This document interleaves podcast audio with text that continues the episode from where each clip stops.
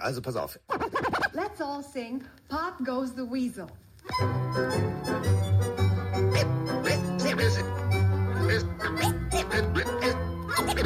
Es ist soweit. Let's ride. Pille für den Mann. Pille, Pille, Pille, Pille für den Mann. Carsten Spengemann. Weichstieflagen. Ist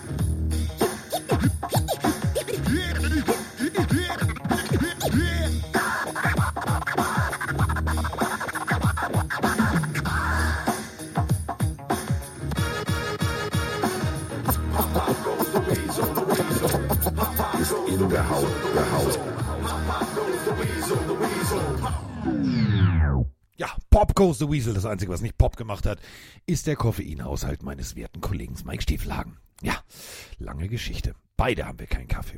Bei mir liegt's daran, ich habe Mike zugeguckt, ich habe College Bowl geguckt und äh, er musste arbeiten. Und beide haben wir aber dasselbe Schicksal. Bei mir keine Kaffeebohnen mehr in der Mühle. Irgendjemand hat doch heute Morgen die letzten aufgebaut. Ich weiß nicht wer, aber ich äh, nenne einfach mal keinen Namen außer Moni. Und äh, bei Mike ist es ähnlich. Ähm, Juni meint's gut. Kann mal die Kaffeemaschine entkalken. Der Alte schläft ja noch. Oh, der Alte steht jetzt auf. Der Alte will Kaffee. Ja, ohne Kaffee ist er jetzt da, aber trotzdem hellwach. Mike Stieflagen, guten Tag. Guten Tag, liebe Pillenarios. Ähm, ja, der Kaffee ist die eine Nummer, aber ich habe das die nächste Aktion gebracht. Mein Twitch-Chat hat's schon erfahren und äh, es, ich glaube, alle haben so hart mit ihrer Innenseite der Hand auf die Stirn geklatscht, dass es bis zu mir drang. Also Facepalm Deluxe.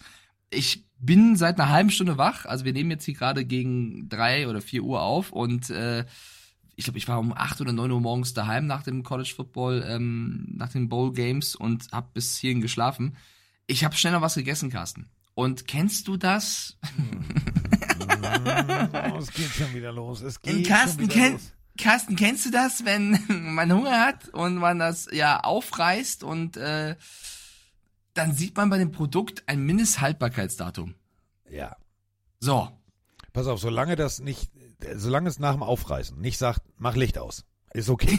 Solange es nicht einen Vornamen verdient ich, hat, ich, ist ich okay. hab's, ich hab's aufgemacht. Es roch nicht anders, es sah nicht anders aus, aber ich habe jetzt ein Übelkeitsgefühl. ja, aber das liegt nur daran, dass du weißt, dass es abgelaufen war. Was Ist hast du so? denn gegessen? Also wir haben ja heute den zweiten ersten. Frohes neues Jahr an alle Ja. Pillenarius an der Stelle doch mal. Ne? Haben, wir haben euch alle lieb. Kuss, Kuss. Zweiter erster und ab, also es ist seit dem 26. wohl, ne, war Mindesthaltbarkeitsdatum. Lachs. Upsi. Also wie viele Tage sind das? Es ist knapp eine Woche, ne? Und ja, aber das ist okay. War es eingeschweißt? Wichtige Frage. Ich bin ja, Ja, Fischexperte. ja, dann ja, ist okay, es. Digi. Dann Ja? Mindesthaltbarkeit heißt ja Wenn nicht, ich- ab diesem Moment ist es nicht mehr Okay. genießbar. Wenn ich irgendwann weg bin und, und du Übelkeit, also hörst, dass ich mich übergebe, einfach weitermachen. Ich bin Ja, gleich krieg wieder da. Krieg hin. Ich habe eine Random-Frage. Ja, uh, ja, leg los. Stefanovic-93 fragt, und wer hat jetzt beim Fantasy Football das Spiel um Platz 5 gewonnen? Mike oder Carsten? Gar keiner. Keiner. Sprechen wir nachher drüber, denn äh, die Cowboys haben die Lions beschissen mit Hilfe der Schiedsrichter und dementsprechend und so dementsprechend jetzt! hat So Mike Stiefelhagen jetzt! mit 0,47 Ach! Punkten gewonnen. Mit 0,47. Was eine Frechheit sondergleichen. Ja, ja, das ist, also, ich habe das Spiel knapp gewonnen. Also, Ja, knapper, knapper kann man als sagen. knapp geht's nicht. Ich dachte, ich dachte, ich verliere es und ich glaube, die letzten Punkte hat Cam Dicker gemacht. Also, Ja. durch einen Kick habe ich quasi dieses Spiel noch gewonnen.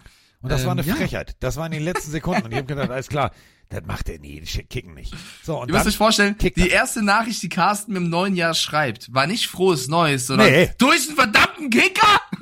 ja.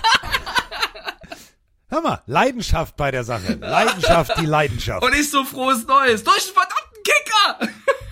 Nein, ich habe davor dann noch geschrieben, Dito. Und dann aber nochmal durch einen verdammten Kicker. Ja, geht gar nicht. Geht gar nicht. Ähm, Ah. Wir haben jetzt ein neues Jahr. Wir haben 2024 und wir haben einiges zu besprechen.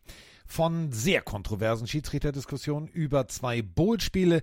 Also es könnte heute länger werden. Nehmt euch Zeit, nehmt euch einen Tee oder einen Kaffee, falls eure Maschine nicht gerade entkalkt wird oder eure Lebensgefährtin morgens nicht einfach rigoros den letzten Kaffee aufgebraucht hat und auch der festen Überzeugung ist, mit so einem jungen Welpen kann man ja selber einkaufen gehen. Nein, kann man nicht.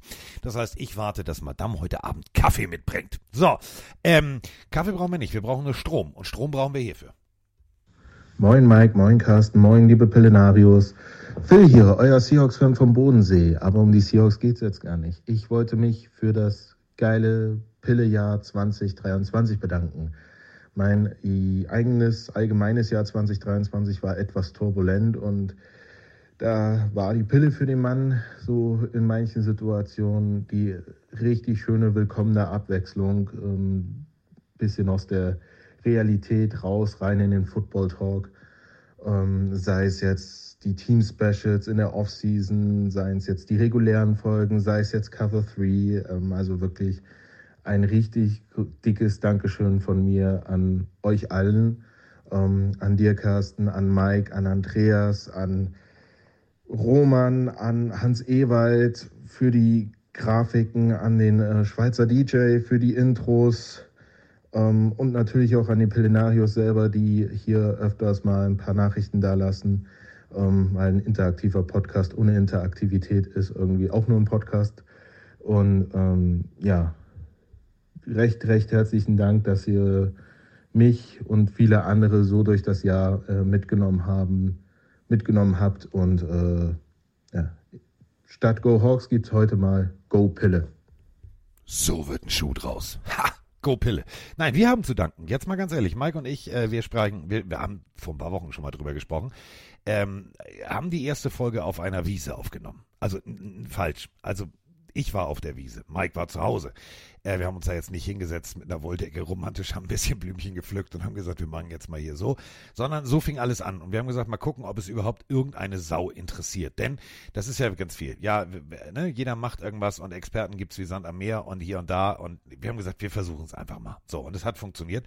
Und dafür muss man äh, an dieser Stelle euch erstmal Danke sagen. Denn wir sind, ich weiß nicht, ob du es weißt, Mike. Ich wusste, dass ich dich damit heute auf dem falschen Fuß erwische, aber es ist super. Weißt du, wie lange das her ist? Dass wir angefangen haben? Ja. Ja, natürlich. Das war. Ähm, es geht nicht Jahr um das Datum. Es geht nicht um das Datum. Du brauchst keine Kalkungsmaschine, du brauchst keinen kein, kein Kalktab. Du könntest jetzt mal deine bessere Hälfte fragen, ob sie von Silvester vielleicht noch das ein oder andere französische Schaumweinchen übrig hat, denn lass die Korken knallen, Freunde. Wir sind bei Folge 450. Uh, nee, ja. das heben wir uns auf für 500. Die 500 ja. klingt doch geiler.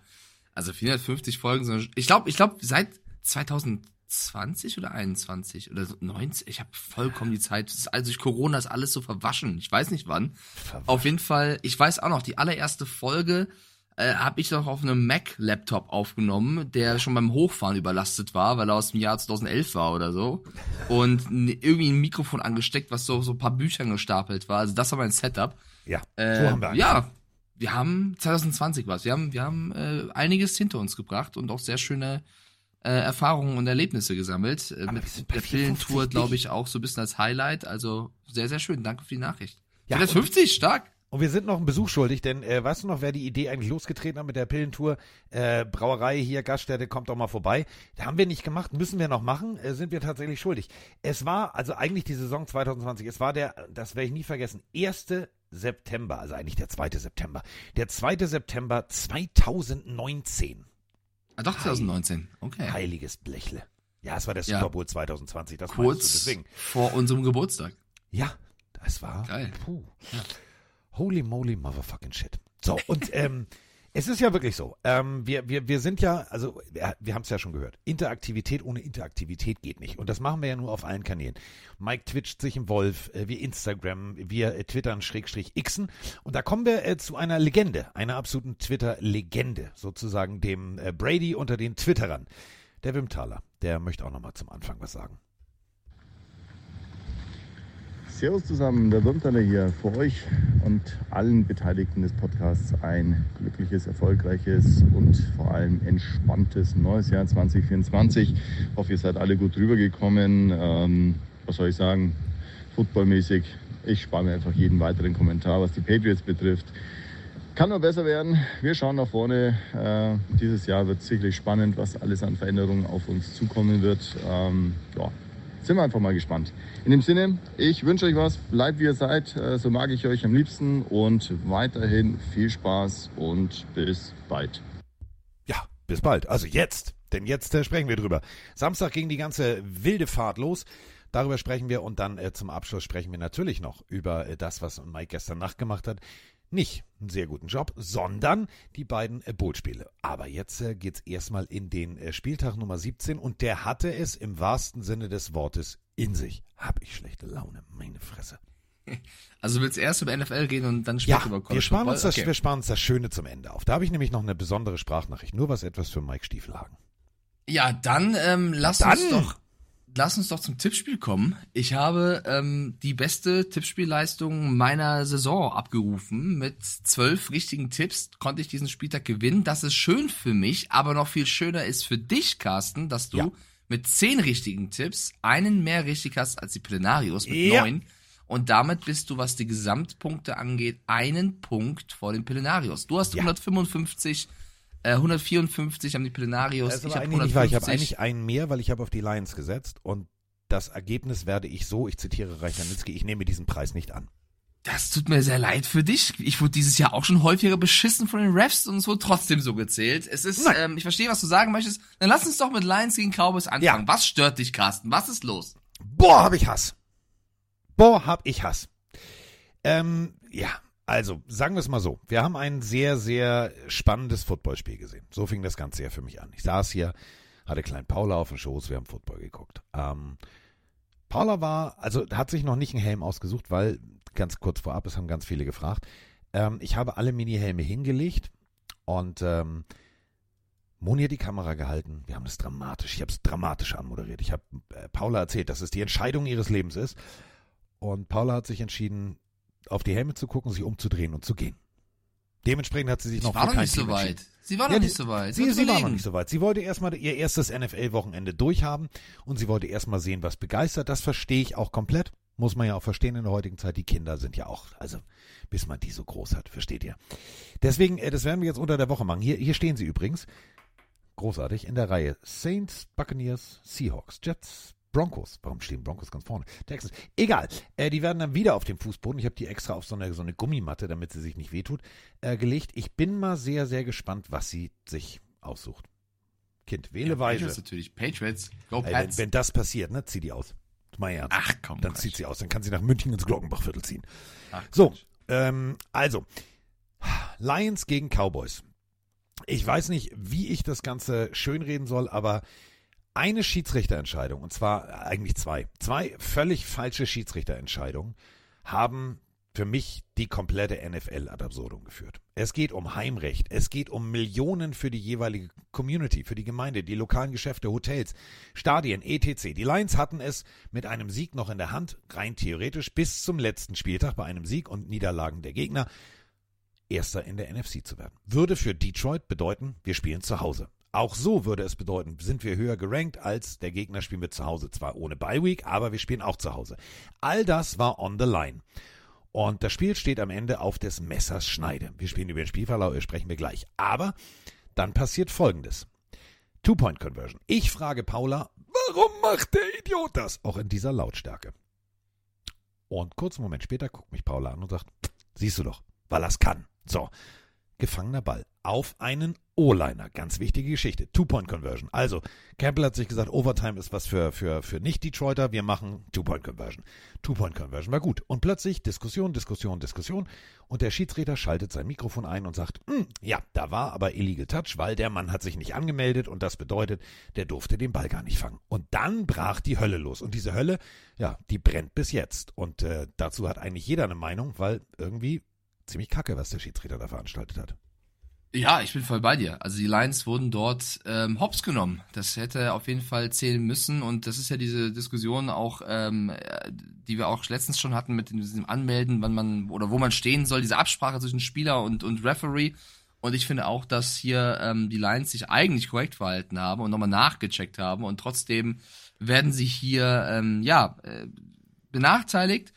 Jetzt komme ich als Spielverderber. Ich sage trotzdem, unabhängig davon, dass die Lions von der Performance in diesem Spiel schon viel, viel, viel früher den Sack hätten zumachen müssen. Das ist halt auch die andere Seite der Medaille. Deswegen habe ich, ich habe Mitleid mit Detroit, weil sie waren das bessere Team. Sie hätten gewinnen müssen. Sie wurden am Ende von den, von den Refs hops genommen.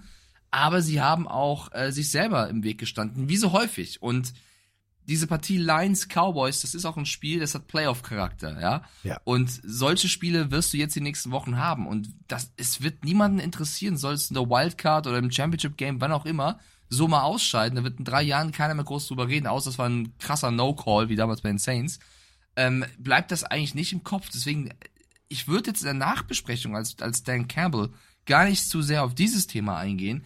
Ich würde vielmehr darüber reden, dass man nur 4 von 13 Third Downs gepackt hat, dass man das Fourth, äh, Fourth Downs verkackt hat, dass man theoretisch auch für, für ein ähm, PAT hätte gehen können, statt für, für die Two-Point, auch wenn es mutig war und eigentlich auch verdient hätte klappen müssen. Also Jared Goff wieder ein Spiel gehabt, wo er mit zwei Interceptions gegen eine gute Defense nicht optimal aussah. Also ich würde da eher jetzt nicht so sehr aus, aus Mannschaftsperspektive auf die Refs gehen, auch wenn sie veräppelt worden sind. Aus, aus Fanperspektive, man regt sich gerne auf, alles gut. Aber ich würde eher da ansetzen, wo man was verändern kann. Refs kannst du leider dieses Jahr nicht beeinflussen. Da sind sehr viele schlechte Leistungen wieder mal bei, das ist schade. Aber das, das hilft dir ja nicht, ja. Du musst ein Mindset entwickeln, wo du gucken kannst, was können wir besser machen. Jamie Gibbs, 43 Yards, 2,9 Average bei äh, 15 Carries. War nicht der Workload wie sonst. Ähm, Jared Goff schon erwähnt, ein Touchdown, zwei Interceptions, 67er Rating. Auch nicht so das äh, Überragende. Wo du vielleicht positiv sein kannst, du hast die Cowboys Offense eigentlich im Griff gehabt, bis auf einen Spieler. Der ist hier komplett entwischt mit CD Lamb. 227 Yards. Ähm, wenn du den noch hättest irgendwie stoppen können, dann hättest du das Spiel wahrscheinlich gewonnen. Also da würde ich aus Detroit Sicht anpacken. Also CD Lamb, du hast es gerade schon gesagt, also mal eben kurz den äh, Cowboys Receiving Record gebrochen. Da waren Ja. schon ein paar Jungs dabei vorher, die wirklich wussten, was sie taten. Aber wir haben ganz viele, äh, äh, nicht nur Sprachnachrichten, sondern natürlich auch Schriftnachrichten bekommen, eben zu dieser ganzen Schiedsrichter-Situation. Und das müssen wir halt ganz kurz mal aufdrömeln. Du bist jetzt, äh, also du bist Offense-Koordinator und du entscheidest dich, alles klar, äh, ich will meinen Gegner auf dem falschen Fuß erwischen. Da ist natürlich das probate Mittel, dass du sagst, alles klar, wir nehmen mal einen, mit dem keiner rechnet, dass er einen Ball fängt. Also ein O-Liner. Wir alle kennen das Prozedere, rein theoretisch Center, Guard, Tackle. Beide Seiten, ne? Also auf der anderen Seite genau dasselbe in grün. Was jetzt nicht auf der Line steht, etwas zurück und so weiter und so fort, ist dann plötzlich, wenn du nicht als Guard und Tackle da stehst, bist du sozusagen Ballfangberechtigt. Dafür musst du dich aber anmelden. Was natürlich ziemlich blöd ist, wenn du hingehst und laut schreist, hier übrigens, ich darf auch einen Ball fangen. So, dann sagt die Defense, oh, hier, ne, guck mal hier, der große Junge da, der darf auch einen Ball fangen. Also hat sich in der NFL etabliert, dass du rein theoretisch auf den Schiedsrichter zugehst mit ein, zwei, drei O-Linern. Man will sie ja auch nicht gleich darauf hinweisen, wer den Ball fängt. Und du musst nichts sagen, du musst nur an deinem Jersey zweimal runterstreichen. Das ist das Vorgehen. So. Und das passierte auch. Genau das passierte. Man sieht es jetzt in der Wiederholung, man hat bei ESPN, man hat bei YouTube, man hat es überall immer wieder gesehen. Genau das ist passiert. Und äh, genau das erklärt am Ende auch Jared Goff nochmal. When? After the first two point play. Uh, pretty confused. Um, what I do know, and I don't know if I'll get fined for this, but I do know that Decker reported. I do know that Dan Skipper did not, and I do know that they said that Dan Skipper did. So it's unfortunate. Can you explain? I think people maybe don't realize this. Um, I don't know if you're part of these conversations or not, but you explain the, the trick plays that may come up to officials before the game. Can you just explain what goes on or that? That's yeah. That's you ask Dan about that. I've got no idea. We can see on the video, it looks like you're telling Decker to go over. Yep. report over. Is that what you were doing on that, Mhm. that clip? Yeah. Yep, and he did. Did you, you know, asked Alex, is, does this game feel like it was taken from you in some ways? I mean, I know you, No. you have to make the plays, but I don't. Yeah, we had, we had plenty of plays to make and plenty of opportunities to win that game. And I thought our defense played their tails off, and um, we did better towards the end on, on offense, but just not not quite enough, obviously. And um, again, still had chances to do it there on the, the next two conversions. You know, we had two more shots at it. Um, didn't get either of them, and um, but yeah, it's unfortunate. It came down to what it did, and um, I don't think it was. You know, there was no. No, the fix is in. There's not that. They just messed it up, and it, it happens, and it's part of the game. But unfortunately, it happened on that play. So, und ihr habt es gehört. Jared Goff und Mike Stiefelhagen sind eigentlich Brüder im Geiste. Denn, ja, ist mir egal, ob ich dafür bestraft werde. Der Call war scheiße. Der Call der Schiedsrichter war auch definitiv scheiße. Das muss man halt ganz deutlich so sagen. Aber Jared Goff und Mike sprechen eine Sprache. Wir haben es an anderen Stellen verkackt. Und das ist eben genau der Punkt. Du hast mehr Yards erzielt. 420 insgesamt, 384 nur für die Dallas Cowboys. Du hast 21 First Downs und dann ver ja, verlierst du das Ding. Ja, weil du einen Mann nicht zugedeckt hast. CD Lamb. ganz ehrlich, unter Druck. Da war ein Safety drin, der, der nicht gemacht wurde gegen Dak Prescott. Da fliegt einer in der Endzone vorbei. Habe ich gedacht, ja, okay, der hat wahrscheinlich jetzt gedacht, der Ball ist weg, ich will keinen Roughing the Passer haben. Es war irgendwie nicht der Tag der Detroit Lions. Kleine Fehler summieren sich im Ganzen und dann gibt es noch als Kirsche oben auf die Sahne diese Schiedsrichterentscheidung drauf. Ich finde schade, denn ja, die Lions wären dadurch besser dagestanden, hätten dadurch einen anderen Gegner gekriegt. Hätte, hätte Fahrradkette. Ja, ist aber passiert. 20 zu 19 gewinnen die Dallas Cowboys. Richtig. Und wenn sie das PT genommen hätten und es in die Overtime gegangen wäre und vielleicht dann dort kein Sieger rausgekommen wäre, hätten die Pelinarios so recht behalten mit ihrem Remis-Tipp. Ne? Muss man an der Stelle Ja, das auch ist sagen. mir dann, also, das ist mir auch aufgefallen, als ich gedacht habe, so, uh, ja. So habe ich recht behalten mit den Cowboys Ja. und freue mich sehr über diesen Punkt. Okay, haben wir jetzt äh, alles zum Spiel gesagt, glaube ich. Ähm, vielleicht noch ein Punkt. Tony Pollard, Running Back der Cowboys, hat auch einen nicht so guten Tag. Also beide Mannschaften haben ähm, Performances gezeigt, wo man für die Playoffs sich verbessern muss. Ansonsten könnte die Reise dann doch äh, schneller enden. Nächste Partie. Vor allem, und warte ganz kurz, und das ist der Punkt, also für die Ja. Schiedsrichter-Crew sind die Playoffs schon beendet, denn äh, they have been downgraded. Thank you very much. Wie lange bist du schon Schiedsrichter? Rechne nächstes Spiel nicht mit rein. Playoffs werden ohne diese Schiedsrichter-Crew stattfinden. Das ist übrigens dieselbe Schiedsrichter-Crew, über die Mike und ich schon ähm, gemeinsam mit euch Pelenarius äh, bei der Partie Chiefs gegen Packers diskutiert haben, wo, ich sag mal so, ein Tackle schon gemacht wurde, bevor der Ball gefangen wurde, aber die Flagge für Pass Interference einfach in der Tasche blieb. Ich empfehle den Optiker. Such dir einfach einen aus. Es muss nicht in Deutschland Viermann sein, es muss nicht äh, Junke sein äh, oder Runke oder wie die ganzen Dinger heißen. Geh einfach mal zum Optiker mit deiner ganzen Crew. Vielleicht seht ihr es dann. Das wäre ganz schön. So. Und das geht auch raus an alle, die mal sagen, Schiedsrichter müssten für ihre Leistung auch mal äh, zur Rechenschaft gezogen werden. Werden sie. Wie in diesem Ja. Fall, sie dürfen die Playoffs nicht ähm, mitpartizipieren. Oh, nicht Willkommen partizipiere. zu das einer ohne Kaffee, Partie. habt ihr gemerkt, ne? Ohne Kaffee geht's trotzdem. Willkommen Moderationsmaschine. Wir kommen zu einer Partie, in der 48 Punkte gefallen sind und kein einziger Punkt davon ging über einen Passing Touchdown. Welches Spiel meine ich? lieber Ah, ich weiß es, ich, weiß, ich möchte lösen, ich möchte lösen. Herr Spengemann aus Reihe 3, bitte, ja? Moin, aber frohes Neues wünsche ich euch beiden. Und den allen Pil anderen Pillenarios. W- w- Wieso können die Patriots auf einmal Football spielen? Wieso jetzt erst und nicht vorher? Die Defense ist ja brachial gut und die Offense sah gar nicht so schlecht aus. Das ist verrückt. Das ist einfach nur verrückt. Wieso spielen die jetzt so gut und haben Rest der Saison so scheiße gespielt? Schöne Woche euch. Ja, weil sie es können. Weil sie sich jetzt sagen, oh Digga, geht ja auch so ein bisschen um nächstes Jahr. Und er kommt auch, auch noch hier Rivale und oh Mann, lass uns dem doch mal in die Suppe spucken. Ja, du hast es ganz richtig gesagt. Also äh, Passing Touchdowns pff, brauchen wir nicht. Aber trotzdem, 21 zu 27 ähm, geht die Partie aus. 27 Punkte äh, auf Seiten der Buffalo Bills, die sich schwerer taten, als ich dachte, wenn ich ehrlich bin. Denn 294 Yards Total Offense für die New England Patriots gegen 281 der Buffalo Bills. Ja, guten Tag erstmal, ne? Wären die vier Turnovers nicht gewesen? Hm, oh, was wäre da los gewesen?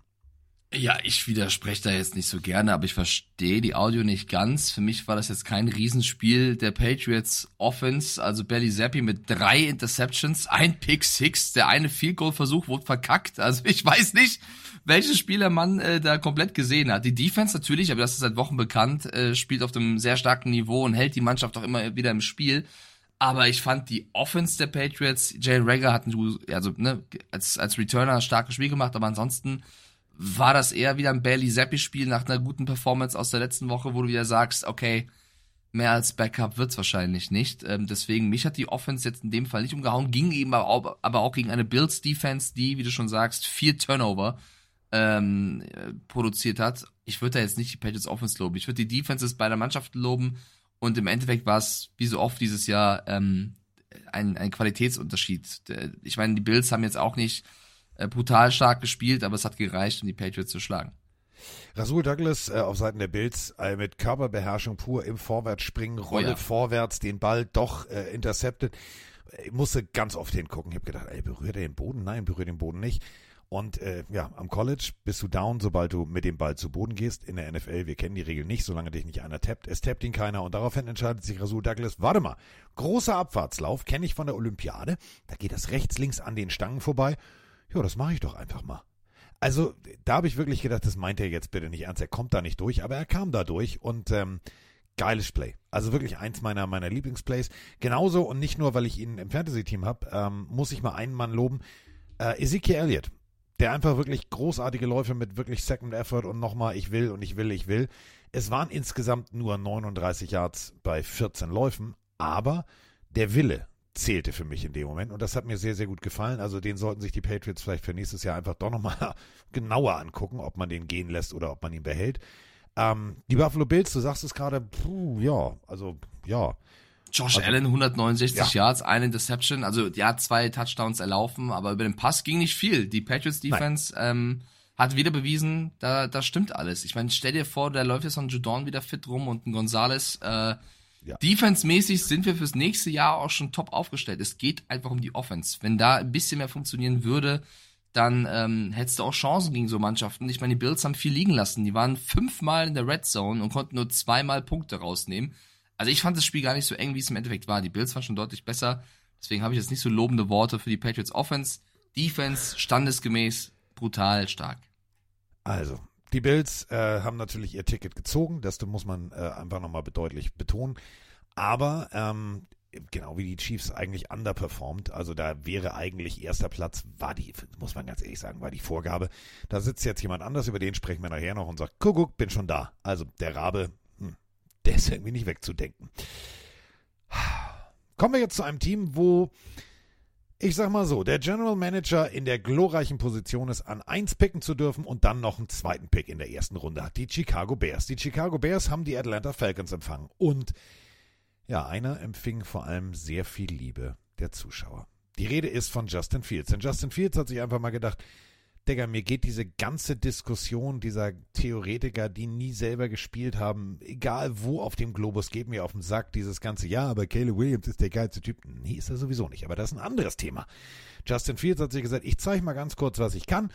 Und er wurde mit so viel Liebe bedacht. Die Chants im, im Stadion, also die Gesänge waren großartig. We want Justin, we want Justin. Und damit meinten sie nicht Timberlake. Also Justin Fields hat einfach mal kurz Chicago verzaubert ja, das Spiel ging viel zu deutlich aus. Äh, ich habe hier auf die Falcons gesetzt und schäme mich fast. 37 zu 17. Und ja, mein hoch angepriesener Taylor Heineke äh, war sehr schwach mit einem Touchdown-Pass und drei Interceptions. Desmond Ritter kam rein irgendwann, hat äh, selber auch keinen Touchdown geworfen, dafür eine Interception. Also allein da schon vier Turnover. Überm Lauf, äh, ja, ich will jetzt nicht, also wenn ich das jetzt sage, klingt es wie eine Ausrede. Und ähm, ich will, ich sage das nicht wegen Taylor Heineke, ich sage das wegen Arthur Smith. Dieses Play-Calling kannst du dir, finde ich, als Falcons-Fan nicht mehr viel länger geben. Da waren Sachen bei. Egal ob mit Heineke oder mit, mit Ritter, ähm, irgendwelche auch Trick-Plays, die aber scheinbar überhaupt nicht einstudiert waren, wo Bijan Robinson auch irgendwann keinen Plan mehr hatte. Ein direkter Snap to Robinson, der gar nicht wusste, dass er diesen Snap bekommt. Also da, die, ey, manchmal das Gefühl, die würfeln und sagen, oh, hab ich nicht gemacht, mach mal, geh du jetzt mal dahin. Das, also dieses Team ist so talentiert. Es ist so talentiert. Äh, es hat in der Defense einen richtigen Schritt nach vorne gemacht. Und ich bin ein großer Hater, muss ich an der Stelle sagen. Ich bin ein großer Hater, nehmt meine Meinung also mit diesem Wissen wahr.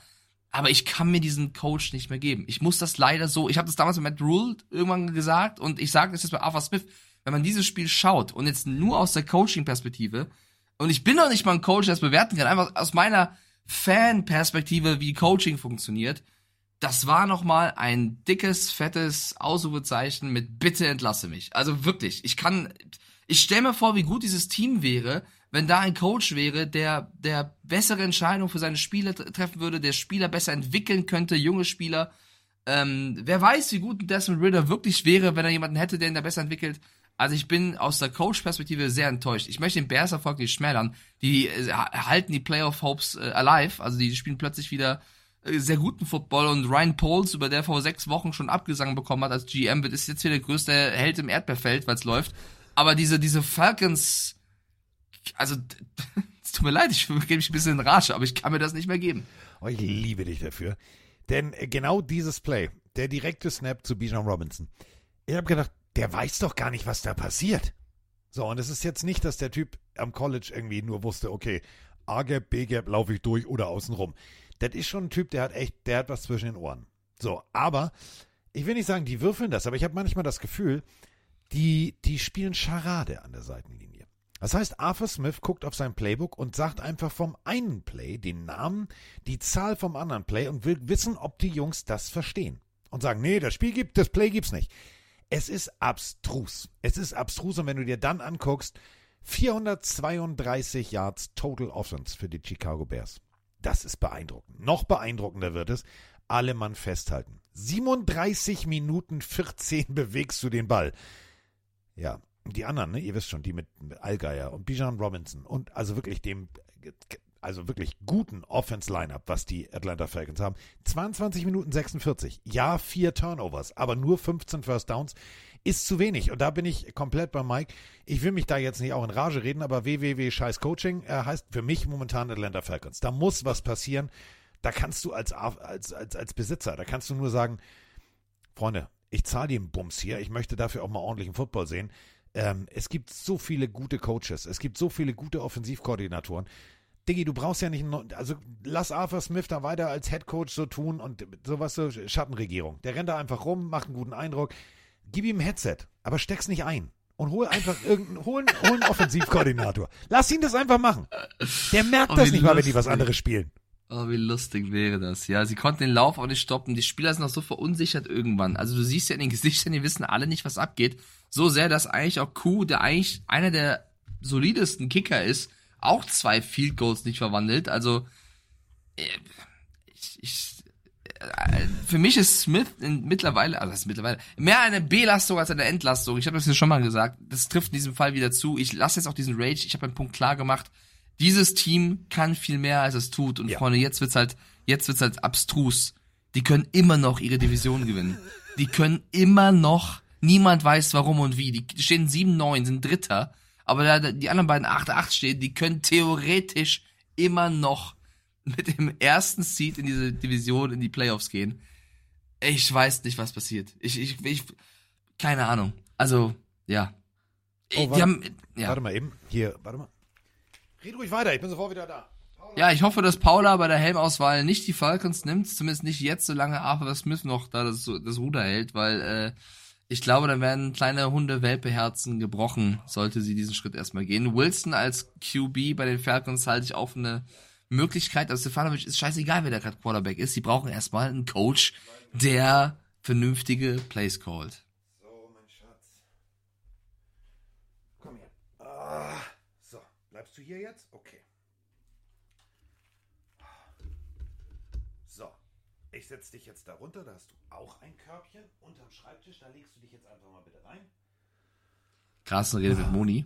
Nein, ich rede nicht mit Moni, ich rede mit einem Hund, der ähm, eingeschlafen ist, bevor wir den Podcast gemacht haben im Wohnzimmer und gerade so erbärmlich geschrien hat, bin alleine. Oh. Ja, jetzt musste ich sie mal kurz retten. So, jetzt no. ist sie wieder da. Wir machen den Podcast jetzt zu dritt. Paula auf meinem Schoß. No. Ja, Paula auf meinem Schoß, Mike in meinem Ohr. Besser kannst du, besser kann man noch 2024. Ich habe nur meinen Swift Rage ab. Äh, ja, das habe ich mir gedacht. Von daher alles gut. Ähm, ja, Recht. Äh, die Bears, vielleicht noch ein Take dazu, stehen jetzt viel besser da. Sie haben eine gute Ausgangslage.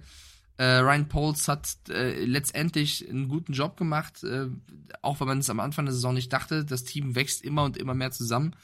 Ähm, Frage von Shemex finde ich absolut legitim, äh, die er gerade hier im Chat stellt.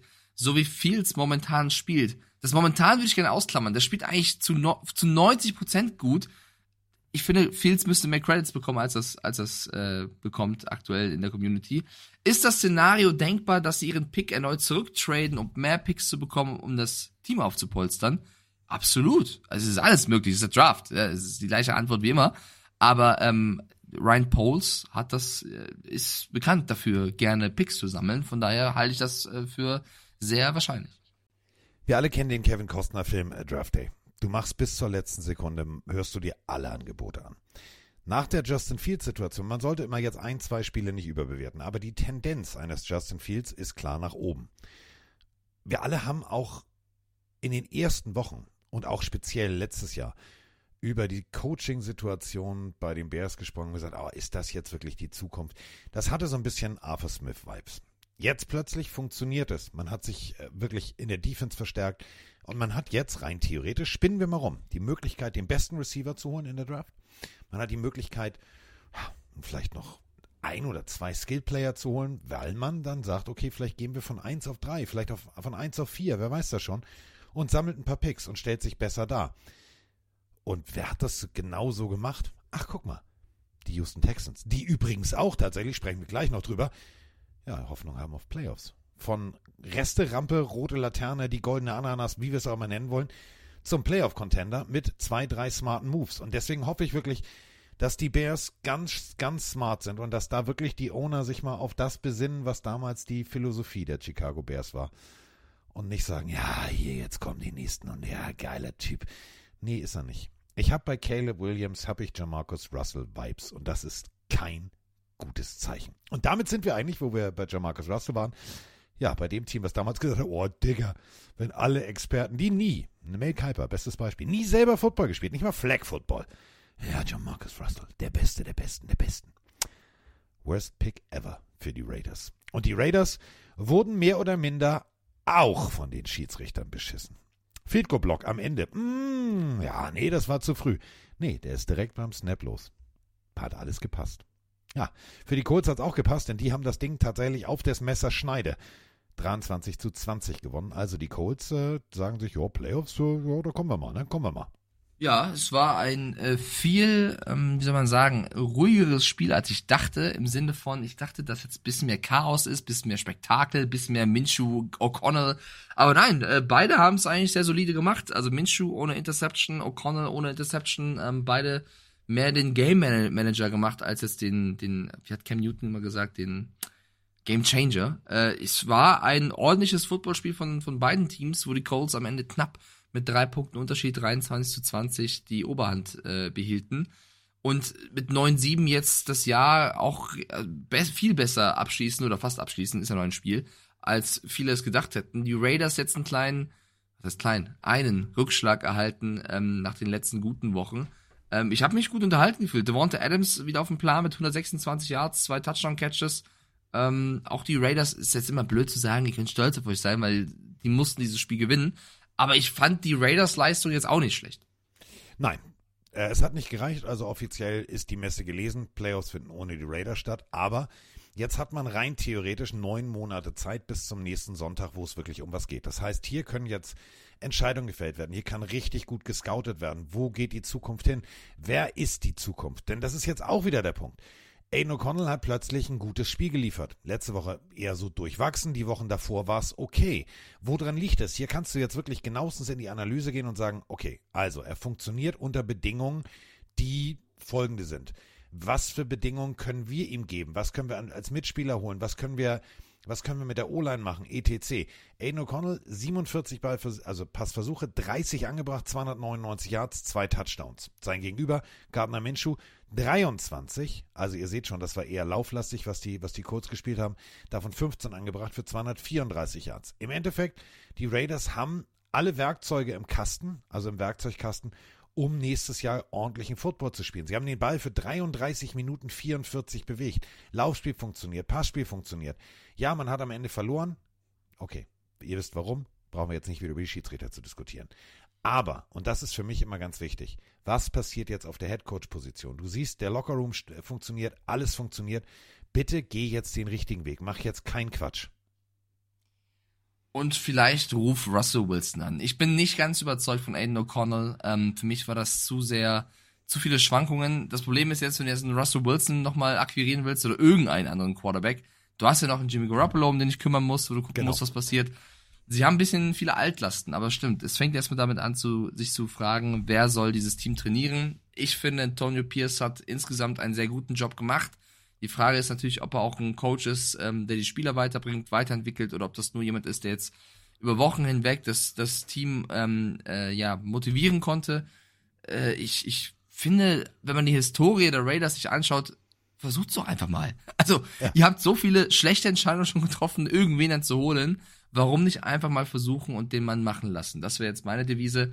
Auf der anderen Seite die Colts, die also ich habe es eben schon angedeutet, neun Siege mit der Truppe Ähm, er ist jetzt nicht mein Coach des Jahres, aber Shane Steichen bei seiner ersten äh, Coaching-Position mit einem Backup-Quarterback und diesen ganzen Jonathan Taylor-Problemen von Anfang hat für mich insgesamt einen überragenden Job gemacht. Äh, wirklich Shane Steichen in dieser Season für mich von, von einem Coordinator zu einem absolut soliden NFL-Coach. Definitiv. Und das ist eben genau der Punkt, den auch bei den Raiders äh, ein Headcoach gehen kann, wenn man ihn einfach mal schalten und walten lässt. Ähm, hol dir die richtigen Assistant Coaches, hol dir die richtigen Koordinatoren und bau, ja, ich will mal, also der Mann, der den Lockerroom so gedreht hat, bau den in diese Position weiter auf, dass das Team ihm folgt. Wenn dann die Koordinatoren äh, die Hacken zusammenhauen und hinter ihm militärisch hermarschieren und alle denselben Weg gehen, dann kann das nur dieser Raiders-Weg sein. Just win, baby. Und das ist für mich tatsächlich jetzt der richtige Headcoach nach so vielen ja, und komm, und dann machen wir hier Patriots 2.0. Jetzt hast du tatsächlich wieder Raiders Football. Der Lockerroom stimmt, die Jungs haben Bock drauf. Das ist, sind, sind, wie er selber sagte, elf hungrige, elf hungrige Wölfe, die einfach Bock drauf haben, irgendwie da richtig Krawall und Remi-Demi zu machen. Darauf sollte man aufbauen. Und bei den Colts gebe ich dir völlig recht, das, was, was da mit Backup-Quarterback und Umbauen und Verletzungspech und Taylor rein, Taylor raus, ganz ehrlich, die Colts können so stolz auf sich sein. Und ich freue mich tatsächlich auf Colts in den Playoffs.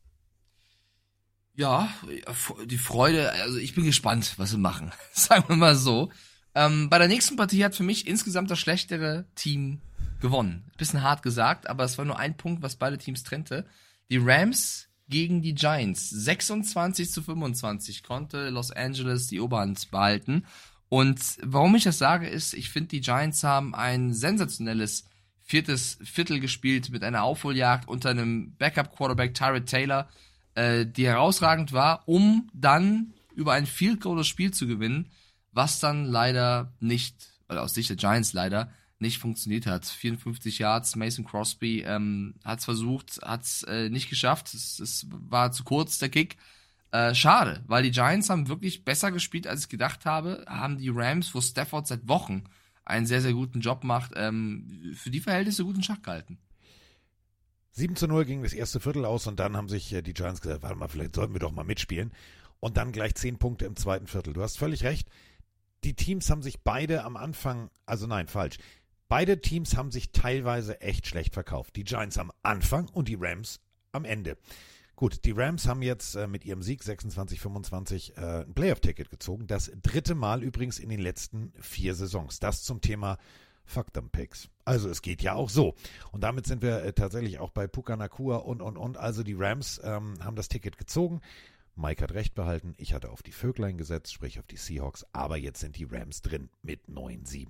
Die Giants am Ende äh, viel Herz gezeigt, viel Liebe gezeigt und vor allem viel Teamzusammengehörigkeit. Da waren richtig geile Blocks dabei, wo ich gedacht habe, so, okay, die haben, die, die, die glauben dran. Und sie haben tatsächlich bis zur letzten Sekunde eigentlich das Ding in der eigenen Hand gehabt, aber haben es dann verkackt. So, jetzt stehen sie 5-11. Dankeschön. Letzte Woche ist jetzt eher so, hm, wir spielen auch nochmal mit und entweder ja, spucken wir jemandem in die Suppe oder eben nicht. Aber für die Giants ist das Jahr um. Ein Jahr, wo wir beide eigentlich, Mike, sicher sein können, die Erwartungshaltung waren viel höher.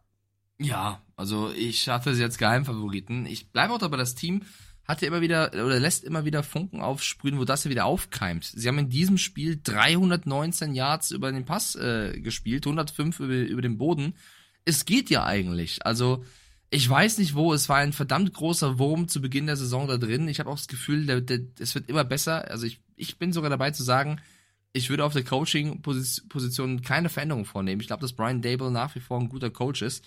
Ähm, sie müssen halt andere Situationen nochmal besprechen. Sie müssen sich den Quarterback-Room nochmal angucken. Sie müssen gucken, ähm, auf welchen Positionen sie dringend eine Verbesserung brauchen und dann eben clever auch äh, auf der Manager-Position agieren. Aber ich halte die Giants auch für ein besseres Football-Team als 5-11, bin ich ganz ehrlich. Und die Rams auf der anderen Seite, äh, 9-7, Fakt im Picks, richtig, aber das funktioniert auch, wenn du so einen sensationellen und überragenden Trainer hast wie Sean McVay, der wirklich auch, wie ich finde, einen fantastischen Job macht mit irgendwelchen No-Names. Äh, Kyron Williams, der plötzlich einer der besten Runningbacks der Liga ist, drei Touchdowns erlaufen. Äh, Puka Nakua da ausgekramt ähm, im, im Draft. Der, ja, also Cooper Cup, vier Catches für 27 Yards, ist nicht schlimm. Wir haben Puka Nakua noch, der macht 118. Die Marcus Robinson, der plötzlich nochmal für 92 Yards äh, da rumläuft. Also Sean McVay, äh, zieh ich mal Hut. Definitiv. Es wäre auch mehr drin gewesen für die Giants. Also äh, Two-Point-Conversion, Pitch auf Barkley, der den Ball nicht unter Kontrolle kriegt. Da war mehr drin. Ähm, Mund abwischen. Ich mag Brian Dable, ich mag diese Philosophie, ich mag diese, diese Herzlichkeit, die er da an der Seitenlinie auch wirklich immer wieder äh, aufkeimen lässt. Die Saison abhaken, ganz ehrlich. So, ist jetzt 2024. Du hast jetzt 365 Tage, rein theoretisch Zeit. 365 Seiten, blankes Papier vor dir. Zwölf Kapitel. Mach was draus. Schreib deine eigene Geschichte mit den Giants. Und zwar wie ein Phönix aus der Asche. Das Potenzial ist da. Die Quarterback-Situation muss man natürlich drüber sprechen. Wie geht's weiter? Also viel, viel Geld für, ja, nicht teilgenommen, ist einfach das zu wenig. Das ist dann auch für den Owner, das ist für alle Beteiligten, auch für die Fans ein Schlag ins Gesicht. Da muss was passieren und ähm, ja, die Rams können jetzt sagen, ja, Playoffs, wir sind drin. Ähm, ich bin gespannt, wie gut die sich ähm, in der ersten Woche verkaufen, ob das Wunder dieses äh, wirklich geilen Headcoaches weitergeht oder ob sie mit wehenden Fahren untergehen. Das werden wir dann in zwei Wochen sehen. Aber was wir als nächstes erstmal gesehen haben, war ein Spiel. hm, ich sag mal so: Battle of the Birds. Tweedy gegen Riesenvogel. Piepmatz gegen Raubvogel. Raubvogel geht in Führung. Wir reden von Eagles gegen Cardinals in Philadelphia. Relativ wichtig. Und ähm, nochmal, es sind die Arizona Cardinals, die vor dieser Partie 3-12 standen. Die 15 Punkte hinten lagen zur Halbzeit gegen Philadelphia, die 11-5 stehen. Ja, ist klar, ne? Kurz mal das Ruder rumgerissen. Die Cardinals gewinnen das Ding 35 zu 31 und Mike, da müssen wir drüber sprechen. Das war jetzt eher so suboptimal, was die Eagles da abgeliefert haben. Also James Conner, Kyler Murray, meine Güte. Äh, die haben den Eagles noch mal kurz zu den Playoffs einen, einen Dämpfer versetzt. So sehr, dass GM Monty Ossenford an der Sideline schon geguckt hat nach Motto, was macht ihr da? Wir brauchten den Pick. Was macht ihr da? Hört auf damit. Hört auf, die Eagles zu besiegen. Ich glaube, äh, Herr Ossenford war, war nicht ganz sicher, ob er wirklich ab, also, also ausrasten soll oder nicht. Natürlich nur Spaß. Also am Ende war er im Lockerroom, hat sich gefreut mit dem Team. Ähm, aber es war sehr schön zu sehen, dass die Cardinals nach wie vor Spieler haben, die solche Spiele mitentscheiden können. Und meine Güte, die Eagles ähm, haben seit dieser, seit dieser Phase mit den ganzen Niederlagen so ein bisschen auch an Selbstbewusstsein verloren, habe ich das Gefühl. Also es ist ganz viel Mentales ja. gerade. Sie haben nach wie vor gute Spieler, die gute Plays machen, aber ganz oft wirkt es so, als wenn plötzlich so ein bisschen Zweifel in den Köpfen der Spieler ist. Ich würde jetzt gerne eine Sprachnachricht abspielen, aber ja. ich muss euch die Sprachnachricht vorlesen. Hallo Carsten, hallo Mike. Gern würde ich eine Sprachnachricht senden, doch leider ist mein Mikrofon aufgrund eines Wurfes nach dem Eagles-Spiel kaputt gegangen. Für mich ist dieses Team momentan komplett an die Wand gefahren. Das Playcalling auf beiden Seiten ist einfach nur unterste Schublade. Da ich auch schon beim Heimspiel gegen die Giants war, weiß ich, wie momentan die Stimmung in Philly ist. Für mich und viele andere muss es in der Offseason Veränderungen im Coaching-Staff geben. Nach so einem Start darfst du dich nicht so vor die Wand fahren lassen. Gebe ich ihm völlig recht. Warte mal. Oh, der Hund. Was hast du denn jetzt mit den Eagles? Bist du doof? Oder mit den Cardinals? So fangen wir gar nicht erst an, Schätzelein. Ach man, Welpen. Ihr habt ihr habt's gehört. Ich sage Ich hab's gehört, ja. Ich sage Eagles und ich sage Cardinals. Ich, ich ahne schon, die kommt mir mit so einem Vogel um die Ecke. Gut, wenn er lila wäre, ist okay, aber bei allem anderen müssen wir jetzt echt mal drüber sprechen. Bei den Ravens ähm, sagst du, ist okay? Ja, lila geht immer. Edgar Allan Poe geht immer. Also, das ist schon okay. Solange ich sag nochmal, solange es nicht die Patriots oder die Buffalo Bills oder die Jets sind, ist für mich, kann mein Kind sich entscheiden, für was es will. Das ist also, völlig okay. Du, du hast vollkommen recht mit der Eagles Defense. Wir, wir müssen auch sagen, es ist diese hochgelobte Georgia Connection auch. Und ja. irgendwie, ähm, also die haben ja auch jedes Fourth Down zugelassen. Äh, sie haben 5,5 Yards per Carry zugelassen. Das war auf der defensiven Seite mit die schwächste Performance der Eagles in, die, in, in dieser Spielzeit gegen die Arizona Cardinals. Also äh, wirklich dieses Spiel, ähm, das war so ein deutlicher Leistungsunterschied auch zwischen diesen beiden Teams, äh, was, was das angeht, was sie leisten könnten. Ich mache mir Sorgen um Philly. Also ich weiß nicht, ob du, du hast jetzt noch ein Spiel und dann geht's in die Playoffs, je nachdem, ja. was für einen Gegner du bekommst. Ähm, das, sie sind von allen Teams, die gerade in den Playoffs stehen, vielleicht das Team, was mit am meisten struggelt von, von dem Momentum her am meisten Fragezeichen produziert. Äh, ein Fragezeichen können wir durch ein Ausrufezeichen ersetzen. Der alte Holzmichel, kennt ihr noch den Song? Lebt er noch, lebt er noch? Ja. Hey, sing das, mal bitte. Nein, sing ich nicht. Lebt sing. denn der alte Holzmichel, Holzmichel noch, noch, Holzmichel noch, Holzmichel noch. noch. Ja, Julio Jones lebt noch. Ja, Zwei Touchdowns. er lebt noch. Er lebt noch. Julio Jones lebt noch und das ist auch gut so. Zwei Bälle, zwei Touchdowns. Effektiver kann man nicht spielen, da sind wir wieder bei Prämien. Ja, es hat funktioniert. Aber das war eben genau der Punkt. Die Eagles sehr eindimensional die Wochen zuvor gespielt. Plötzlich äh, die Bälle auf Julio Jones und, und natürlich auch auf Dallas Cowboy haben den Ball bewegt. Aber dann war tatsächlich jetzt wieder so ein bisschen, ja, mal gucken, was passiert. Ja, ich will sagen nicht Taylor Swift, sondern ihr wisst schon, wen ich meine, Mr. Swift. Der war dann plötzlich angeschlagen raus. Aber es reicht eben nicht. Und das ist genau der Punkt. Da muss mehr Firepower in der Offense, da muss mehr Kreativität her. Du hast die Waffen, nur du benutzt sie nicht. Es ist so, also wie Robin Hood, der rein theoretisch sagt immer die ganze Zeit, ich könnte mit dem Pfeil da hinten treffen, ich mach's aber nicht, weil der Pfeil, nö, mache ich nicht. 275 Yards, das ist zu wenig. Und wenn du dann auf der anderen Seite die Arizona Cardinals 449 Yards lang den Ball bewegen lässt, ist es kein Wunder. Und jetzt kommt die Zahl, die richtig wehtun wird. 39 Minuten 39 bewegen die Cardinals den Ball. Das bedeutet, die Eagles durften gerade mal 20 Minuten 21 ran. Ihr merkt es schon, da ist wirklich der Wurm drin im wahrsten Sinne des Wortes. Da sind wir wieder beim alten Holzmichel. Also, ich finde, die, äh, die Eagles sollten sich jetzt mal wirklich im Keller einschließen und mal überlegen, warte mal, wir haben doch alles, warum läuft's eigentlich nicht? Und dann nächste Woche einmal richtig, richtig Krawall und Remi Demi denn Mike hat es ganz richtig gesagt, da waren manchmal Blicke und auch Körpersprache bei den Eagles drin. Ja, wieso, wieso, wieso kommt der hier jetzt durch? Wieso geht das? Und das muss aus den Köpfen raus, ganz dringend. Und mit dieser Pleite haben sie den ersten Platz der NFC East hergeschenkt an die Dallas Cowboys, die ja völlig äh, zu Unrecht gewonnen haben, müssen wir an der Stelle trotzdem nochmal sagen, für Carstens Gemüt. Sollten sie jetzt, oder sollten die Cowboys nächste Woche, jetzt am Wochenende, wieder gewinnen, dann spielen sie in den Playoffs auswärts die Philadelphia Eagles. Also das hätte man sich echt schenken können. Und ich muss so sagen, wenn du jetzt die ganzen äh, Spiele, die anguckst, die gespielt worden sind, die 16 Partien, finde ich, dass die Cowboys das bessere Team waren. Also ich finde schon, dass Dallas sich diesen ersten Spot bis hierhin verdient ja. hat. Ein Spiel ist noch zu gehen. Ähm, da, da die, die Defensive Backs, wir haben häufiger schon drüber gesprochen, die Secondary der Eagles ähm, lässt zu viel zu. In dem Spiel jetzt auch die Laufdefensive, also Uh, weiß nicht. Da muss noch einiges passieren bei Sirianni, damit ähm, dieses Team sich wieder festigt. Weil sie können es ja eigentlich. Wir wissen alle noch, wie der Anfang der Season war, wo sie alles wegdominiert haben. Und jetzt, ähm, ja, wirken sie fast wie ein anderes Footballteam.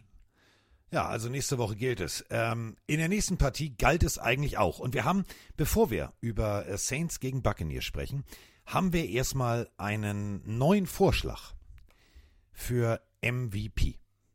Und MVP heißt in diesem Falle, ach, soll ich, soll ich selber erklären. Moin, ihr Lieben, Sebastian hier, Eka Graber aus Berlin. Ähm, ja, ich hoffe, ihr hattet ein paar schöne Feiertage. Ähm, habt einen guten Rutsch gehabt und ich wünsche euch alles Gute und äh, vor allem Gesundheit für 2024. Und ja, jetzt zwischen den Jahren und zu den Feiertagen habe ich so das Drumherum gar nicht wirklich verfolgt in Sachen Football nur so rudimentär mitbekommen, zum Beispiel die Twitter-MVP-Diskussion. Hätte ich ohne euch ja nicht, ja nicht gereiht, was da los ist, was, überhaupt passiert ist. Ähm, ja, und zum Thema MVP wollte ich auch nochmal los, loswerden. Äh, und zwar finde ich es einfach mega von, äh, ey, alle sollen gut spielen, außer Baker. Ich will, dass wir den Number One Pick haben. Zu äh, Baker ist mein MVP. Und dann freut er sich auch immer so schön, wenn, wenn die Bucks gewinnen. Deswegen möchte ich offiziell meine Stimme an Lenny geben für den Most Valuable, äh, ihr wisst, was ich meine, äh, Pillenario. Äh, also Lenny for Most Valuable Pillenario. Ähm, ja, ich fahre jetzt nach Zerbst in Anhalt, mache da dieses Arbeitsding und äh, wünsche euch eine schöne Podcast-Aufnahme. Hab euch lieb. Tschüss. Ja, bin ich dabei. Ich möchte Lenny zum MVP der Pille machen. So schön kann man einfach nur Emotionen erzeugen. Ich find's super. Der hatte allerdings schlechte Laune, deswegen auch äh, keine, keine Nachricht aus dem angeschlossenen Funkhaus in Gelsenkirchen-Bochum. Mirko ist auch stull. Ja. Hm. Die Saints gewinnen 23 zu 13. Wie und warum, weiß ich nicht. Ich habe es mir angeguckt und habe nur gedacht, das ist jetzt die erste, erste Hälfte der Buccaneers, die war jetzt sowas von bescheiden, dass tatsächlich drei Viertel lang null Punkte passiert sind und die Saints haben gesagt, oh, wenn ihr nicht wollt, dann wollen wir schon lange. 23-13. Boah, also das Spiel, ähm, da bin ich fast mit am meisten sauer. Und wir haben vorhin mich gehört über, über Arthur Smith bei den Falcons, aber das ist ja eigentlich äh, bekannt, dass, dass die Falcons mit Smith der Fehler machen. dass die Buccaneers so eine bodenlose Leistung bis zum letzten Viertel zeigen, das hat mich echt überrascht. Also da waren viele Spieler bei, die, die, die nicht auf dem Feld waren, also die gar nicht da waren. Äh, ein Baker Mayfield angefangen, das Laufspiel wieder wie zu Anfang der Saison komplett nicht, also non-existent. Rashad White, der die letzten Wochen wieder gut war, in dem Spiel überhaupt nicht da gewesen. Ähm, Penalties, wo du auch dachtest, was ist denn hier los? Also gefühlt haben die Buccaneers die ganze Woche frei gehabt und sich nicht auf dieses Spiel vorbereitet und haben sich morgens getroffen und gesagt, ja, wir ziehen die Jerseys an und gehen raus. Und bei den Saints war das äh, anders als die Wochen zuvor. Verkehrte Welt. Die Saints waren unter Allen top vorbereitet. Derek Carr, der einen verdammt äh, ja, eiskalten Job gemacht hat. Jede, jede Entscheidung oder fast jede Entscheidung war, war die richtige. Ähm, die Defense, Marshawn Lattimore hat gefehlt. Trotzdem war Mike Evans unter Kontrolle. Äh, die Defense hat den Lauf gestoppt. Also die, es war wie ausgewechselt. Die Buccaneers waren wie ausgewechselt und die Saints waren wie ausgewechselt. Als wenn sie die, die Trikots geswappt hätten, getauscht hätten. Äh, ich war, ich kann es nicht erklären. Ich kann es nur mit mangelnder Vorbereitung erklären und Konzentrationsfehlern. Ich kann mir nicht vorstellen, dass die Bucks jetzt die Saints unterschätzt haben, weil dafür war es zu wichtig, dieses Spiel, um, um den ersten Platz der Division. Die Bucks halten immer noch inne, aber hätten einiges klar machen können. Ähm, ich bin ein bisschen verwundert über diesen Auftritt von Tampa Bay. Entscheidung aufgeschoben, aber nicht aufgehoben. Also die Bucks haben tatsächlich noch die Chance für Lenny in die Playoffs einzuziehen. Natürlich nicht nur für Lenny, sondern für alle anderen Bucks-Fans. Die Saints wirklich mit einem guten Gameplan, ähm, sukzessive, du hast es gesagt, guten Druck generiert, in der Coverage gut gestanden und das, obwohl Lattimore gefehlt hat. Ich muss dir ganz ehrlich sagen, ähm, das war für mich ein gutes Spiel auf Seiten der Saints und ein ganz bescheidenes auf Seiten der Buccaneers. Ich will nicht von kurzzeitigem Talentverlust sprechen, aber wenn du erst im vierten Viertel merkst, du musst jetzt nochmal was tun und dann 13 Punkte machst, reicht das natürlich nicht. Und man muss ganz ehrlich sagen, wenn so viel auf dem Spiel steht, dann solltest du ab Minute 1 eigentlich im Spiel sein. Ab Sekunde 1. Also schon vor Sekunde 1. Du musst eigentlich schon brennen und dem Schiedsrichter sagen, pfeifern, pfeifern, pfeifern. War irgendwie nicht so der Fall. Also Buccaneers, ja, nächste Woche jetzt, ne? Wenn nicht, dann wird's dünn. Also dann ist gute Nacht. Dann ist Winke, Winke und tschüss. Ja, das Gute ist halt, dass das letzte Viertel, ähm, klar, auch ein paar Garbage Yards dabei, äh, Hoffnung gibt. Also, dann haben sie sich gefunden, dann haben sie besser gespielt. Aber vorher war das wirklich eine sehr schwache Leistung. Zum Glück, also vielleicht zum Glück, Paula. spielen sie in der letzten Partie gegen die Carolina Panthers. Und äh, da könnte man, wenn man jetzt auch gleich über, über, also wir reden später über die Panthers, das ist eine gute, große Möglichkeit, die Division klar zu machen. Sollten sie da noch stolpern, dann haben sie es wahrscheinlich auch nicht verdient. Nein, definitiv nicht. Also sie haben die Möglichkeit, es geht gegen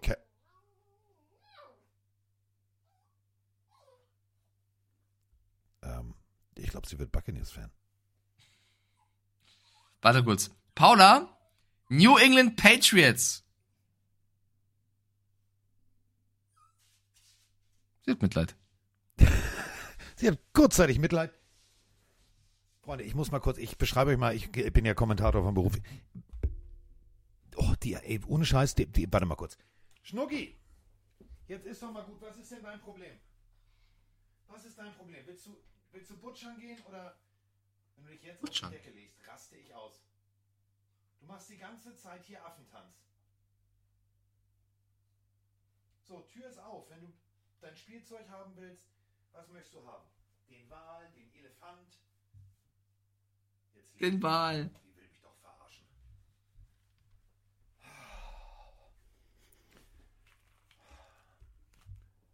So, ich bin wieder da.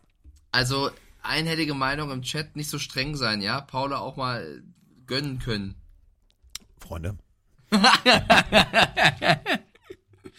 gönnen können. Ja. Ich, ich erkläre euch mal Folgendes. Erziehung. Sobald du hier gönnen können als Motto ausrufst, ist hier Krawall und Remi Demi. Ja. Sie hat gestern Nein. schon festgestellt, dass ähm, rein theoretisch haben wir ja alles weggeräumt. Wir sind ja gewissenhaft. Hast du auch Steckdosen so kindersicher gemacht und so weiter und so fort.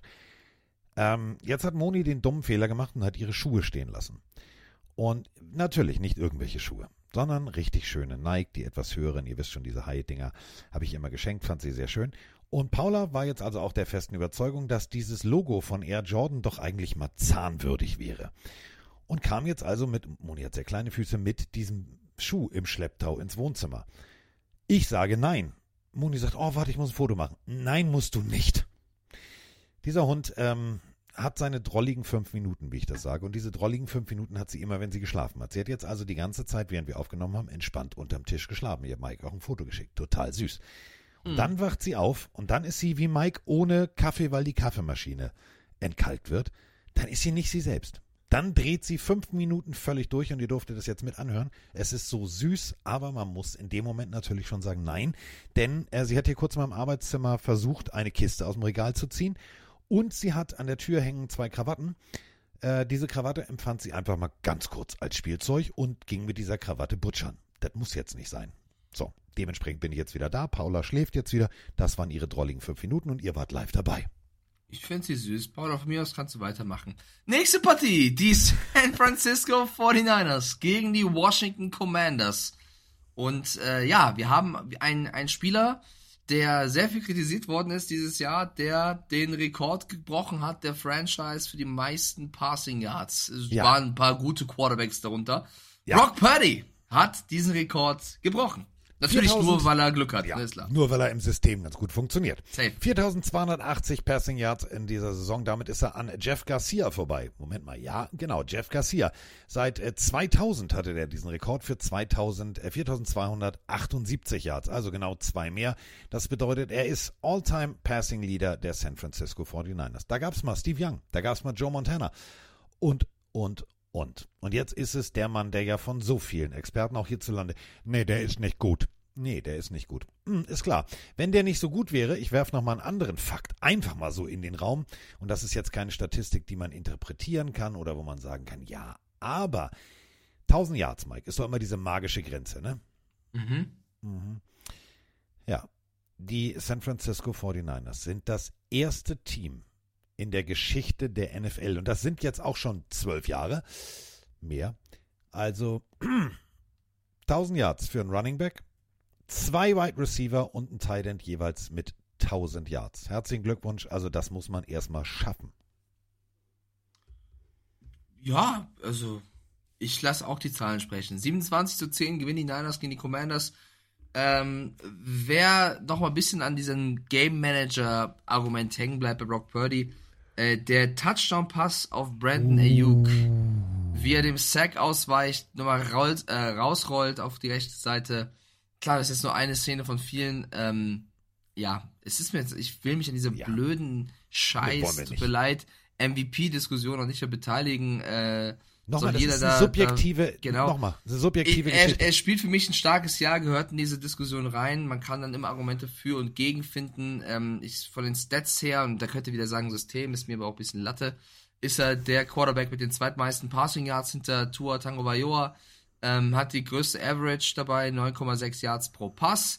Touchdown-Interception-Verhältnis 31 zu 11. Er hat mit Abstand das beste Rating von 113 im Schnitt. Auf Platz 2 kommt Dak Prescott mit 104,2. Auf Platz 3 kommt Tua mit 103 und auf Platz 4 erst Lama Jackson, der übrigens sieben Touchdown-Bälle weniger geworfen hat, aber auch äh, vier Deceptions weniger und natürlich mehr Touchdowns erlaufen hat. Es gibt für jeden Argumente pro und contra. Für mich steht auf jeden Fall fest, Brock Purdy als Mr. Irrelevant in die Liga gekommen, macht bei den Niners einen fantastischen Job mit ab und zu ein paar Aussetzern. Und das ist auch völlig okay. Wenn du im zweiten Jahr bist, darfst du auch mal Aussätze haben. Und der Punkt ist der, mir ist diese MVP-Diskussion, das ist eine subjektive Entscheidung. Für mich ist wichtig, 49er stehen 12-4, thank you, Platz 1, NFC, Heimrecht, feuerfrei. So, das ist für, für alle 49ers-Fans und für alle Football-Fans das, was richtig ist. Und 38 Minuten 13 den Ball zu bewegen für 408 Yards, während Washington nur 225 Yards äh, erläuft, erwirft, ähm, sich erwundert, wie man es eigentlich auch sagen kann. Ähm, das ist schon beeindruckend. 28 First Downs. Auf Seiten äh, der, der Commanders, ja gut, zwei Turnovers. Die waren auch relativ klar. Der hatte Druck von rechts, von links, von oben, von unten. Also der tat mir teilweise leid. Und auf der anderen Seite die 49ers mit souveränem Football, mit sehr, sehr souveränem Football. Das war geil. Das war geil. Und man muss sagen, die Commanders waren auch gar nicht so schlecht. Also die Commanders haben auch einen soliden Job gemacht gegen halt eine brutal starke Offense. Also die Niners von den ersten neun Pässen kamen acht an für 52 Yards und Touchdowns. Ähm, die haben von Anfang an aus allen Rohren gefeuert. Und das war für die Commanders mit, mit ihrem Kader einfach irgendwann zu viel. Äh, ich finde trotzdem die Commanders mit Sam Howell, der wieder spielen durfte, äh, sich so gut geschlagen, wie es so geht. In einem Quarter wird gepunktet, in den restlichen nicht. Ähm, gegen eine starke Niners-Leistung, glaube ich, äh, geht das klar. Washington wird auch froh sein, wenn das Jahr vorbei ist. Ja, die 49ers können jetzt eigentlich ganz entspannt. Wir haben es auch schon jetzt gerade per Newsticker gehört. Also CMC, nächste Woche macht er erstmal Pause. So, bisschen angeschlagen der junge Mann. Man entscheidet sich, alles klar. Das ist der erste. Da werden noch ganz viele auf Seiten der 49ers folgen, wo du sagst als Teamarzt, okay, komm, das ist ein Pferdekuss, das ist ein blauer Fleck, du hast frei, du hast frei, du hast frei. Der erste, der offiziell heute die Saison schon beendet hat, gemäß des Teamarztes und damit nichts Schlimmes für die Playoffs, sondern einfach nur noch eine Woche länger nicht am Training partizipieren. Ihr wisst alle, es muss offiziell angemeldet sein, dass jemand nicht fit ist. Das bedeutet, du kannst ihn aus dem Trainingsbetrieb rausnehmen, du kannst ihn äh, auf die Massagebank legen, du kannst ihn in die Eiswanne packen und du kannst, kannst ihn zum Physio schicken. Ist in diesem Falle CMC. Macht für mich durchweg Sinn, denn auf denen man ja, auf die Beine und auf die Arme und vor allem auf das Spielverständnis äh, wird ganz viel drauf ankommen in den Playoffs und deswegen macht es Sinn, ihn zu äh, pausieren zu lassen. 27 zu 10 ist deutlich. Ich bin gespannt, wie es bei den Commanders weitergeht. Was passiert mit Riverboat Ron? Was passiert mit Eric Bienemy? Wird der jetzt äh, befördert zum Head Coach und, und, und, und, und? Also viele Fragen. Und nochmal, wir haben fast neun Monate bis zum, äh, ja, ersten Sonntag, wo es gilt. Deswegen, äh, die können jetzt schon in die Planung für nächstes Jahr gehen und einfach mal sagen, jupp, gucken wir mal, weiter geht's. Ich Wer- denke, die, ja, mach durch. Nee, du, du zuerst, Schätzelein. Ich denke, die nächste Partie können wir kurz halten. Äh, 26 Ja. zu 0 gewinnen die Jaguars gegen die Panthers und äh, CJ Beathard, der Backup Quarterback, durfte ran, hat einen, einen guten Job gemacht, aber bei dieser Offensleistung der Panthers, die wieder an, an den Saisonstart erinnert hat, also nach doch einigen guten Entwicklungen in den letzten Wochen wieder der Downfall. Boah. Und die Jaguars Defense war echt zuletzt keine, vor der du so große Angst haben musstest. Trotzdem wurde Bryce Young sechsmal zu Boden gebracht, ähm, hatte Probleme überhaupt irgendwie mal atmen zu können. Und äh, es gab eine Phase, sechs aufeinanderfolgende Drives der Panthers, wo sie free and out gegangen sind. Sechs Drives in Folge, drei und tschüss. Nee, ist, ich weiß, äh, wie, also man kann ja, es kann ja mal passieren, aber sechsmal in Folge ist schon crazy gegen eine Defense der, der Jacks, die wie gesagt der letzten Wochen auch gerne was zugelassen hat. Ähm, und die Jaguars haben Trevor Lawrence gar nicht vermisst in dem Fall. 26-0, ganz klarer Sieg. Ähm, die Panthers machen drei Kreuze, dass das Jahr rum wird. Äh, ja, rumgehen wird. Frohes Lenny, neues Carsten, frohes neues Mike, frohes neues liebe Pillenarios. Ja, wir haben den äh, New Year's Eve schön brav auf der Couch verbracht mit unserer Junghündin, mit dem Pillendackel und ähm, haben uns das Jack-Spiel angeguckt. Wirklich schöne Partie für uns. Ja, es waren nur die Panthers, aber die haben letzte Woche ja eigentlich ganz gut Offense gespielt. Umso schöner, dass unsere Defense da wirklich nichts hat anbrennen lassen. Unsere Offense hat nicht so hat adäquat funktioniert dafür, dass sie so zersiebt ist. Ähm, ärgerlich natürlich, dass jetzt auch noch Agnew raus ist mit einem Unterschenkelbruch, aber dafür könnte Kirk nächste Woche wiederkommen. Also, yay! Yay. Ja, Playoff-Hoffnung, äh, sie lebt. Ähm, wir haben es gerade gehört. Christian Kirk könnte zurückkommen. Mal gucken. Ähm, auf Sicht der Jaguars ganz, ganz wichtig.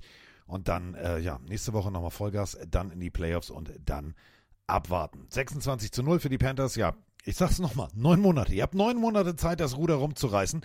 Äh, Headline, die wahrscheinlich meinen äh, werten boulevardeskischen äh, Kollegen sehr, sehr, sehr zum Schmunzeln gebracht hat. Der Besitzer ähm, der Panthers soll ein Getränk auf einen Fan der Jacksonville Jaguars geworfen haben. Ja gut, er muss es auch nicht bezahlen. Er hat ja genug Geld. Wie kann man Bier wegwerfen oder ein Getränk? Ist ja doof. Ja, was heißt soll? Es gibt ein Video, er hat's getan. Ähm, ist egal wie sehr du dich aufregst, macht man nicht. Vor allem Nein. in so einer Position äh, finde ich finde ich das total unangebracht. Also Kommt in, ähm, der, kommt in leider. derselben Kategorie wie, du weißt schon. Der sollte bestraft werden. Sollte, Ja. bin ich ganz ehrlich, sollte eine Strafe nach sich ziehen. Ähm, hat auch eine Vorbildfunktion in dem, in dem Fall. Und wenn man sowas tut, muss man auch mit den Konsequenzen rechnen. In meiner Welt. Auch in meiner Welt. Also in unserer aller Welt und auch in der Pillenwelt. Mal gucken, was es als Strafe gibt. Ähm, geht nicht. Macht man nicht. So. Was man auch nicht macht, ist äh, die nächste Partie. Äh, wir haben eine Sprachnachricht, die bringt es, also wahrscheinlich die kürzeste Sprachnachricht in der Geschichte von 450 Folgen, die Pille für den Mann, aber sie bringt es auf den Punkt. Dolphins Ravens. Bis nächste Woche.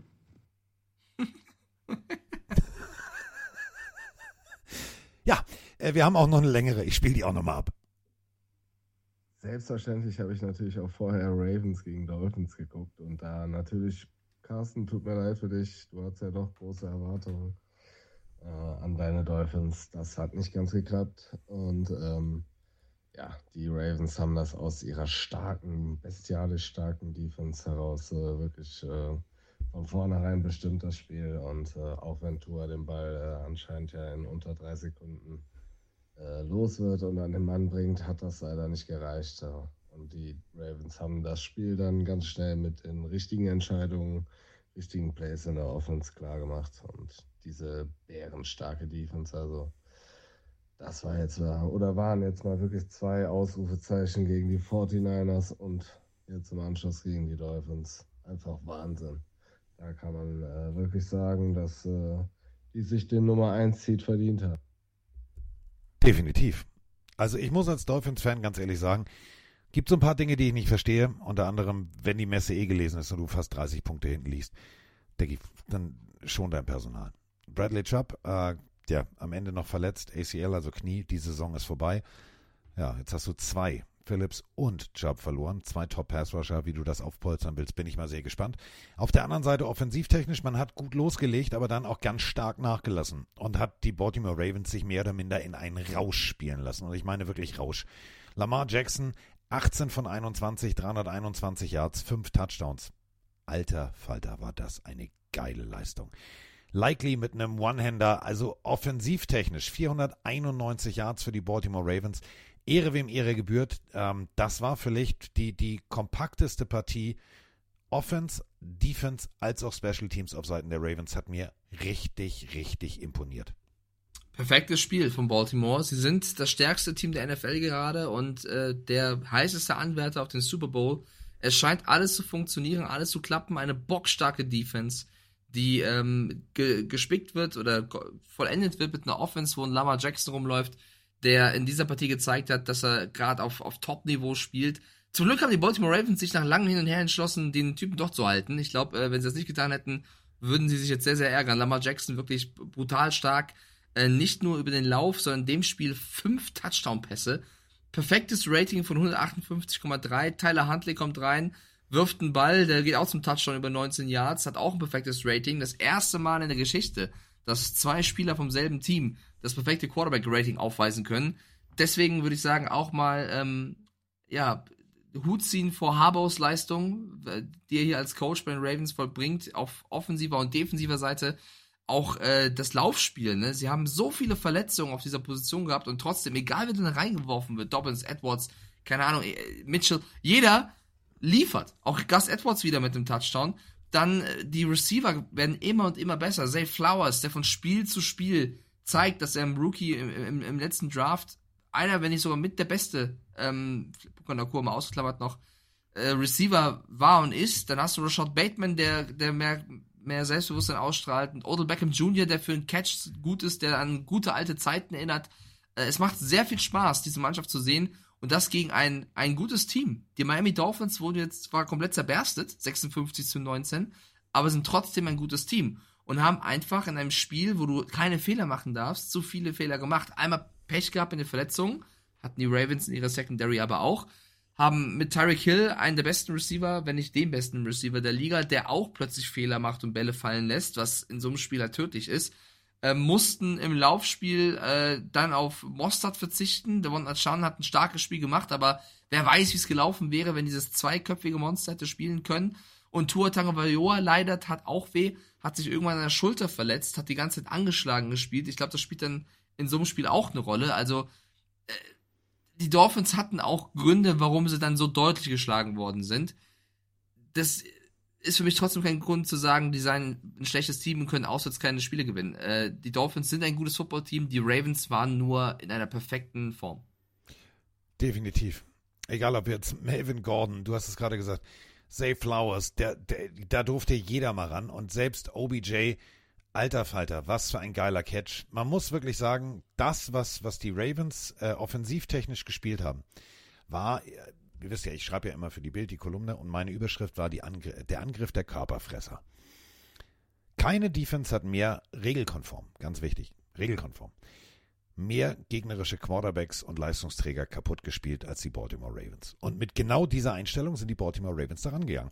Und ich habe nur gesagt, wenn die Dolphins am Anfang es schaffen, ihr Laufspiel über Mostert und Achan zu etablieren und dann den Ball durch die Luft bewegen, dann halten sie Lamar Jackson an der Seitenlinie. Das hat am Anfang noch funktioniert. Da sah es auch noch so aus, ja, das könnte ein Dolphins-Sieg werden. Das wird ein Überraschungsding.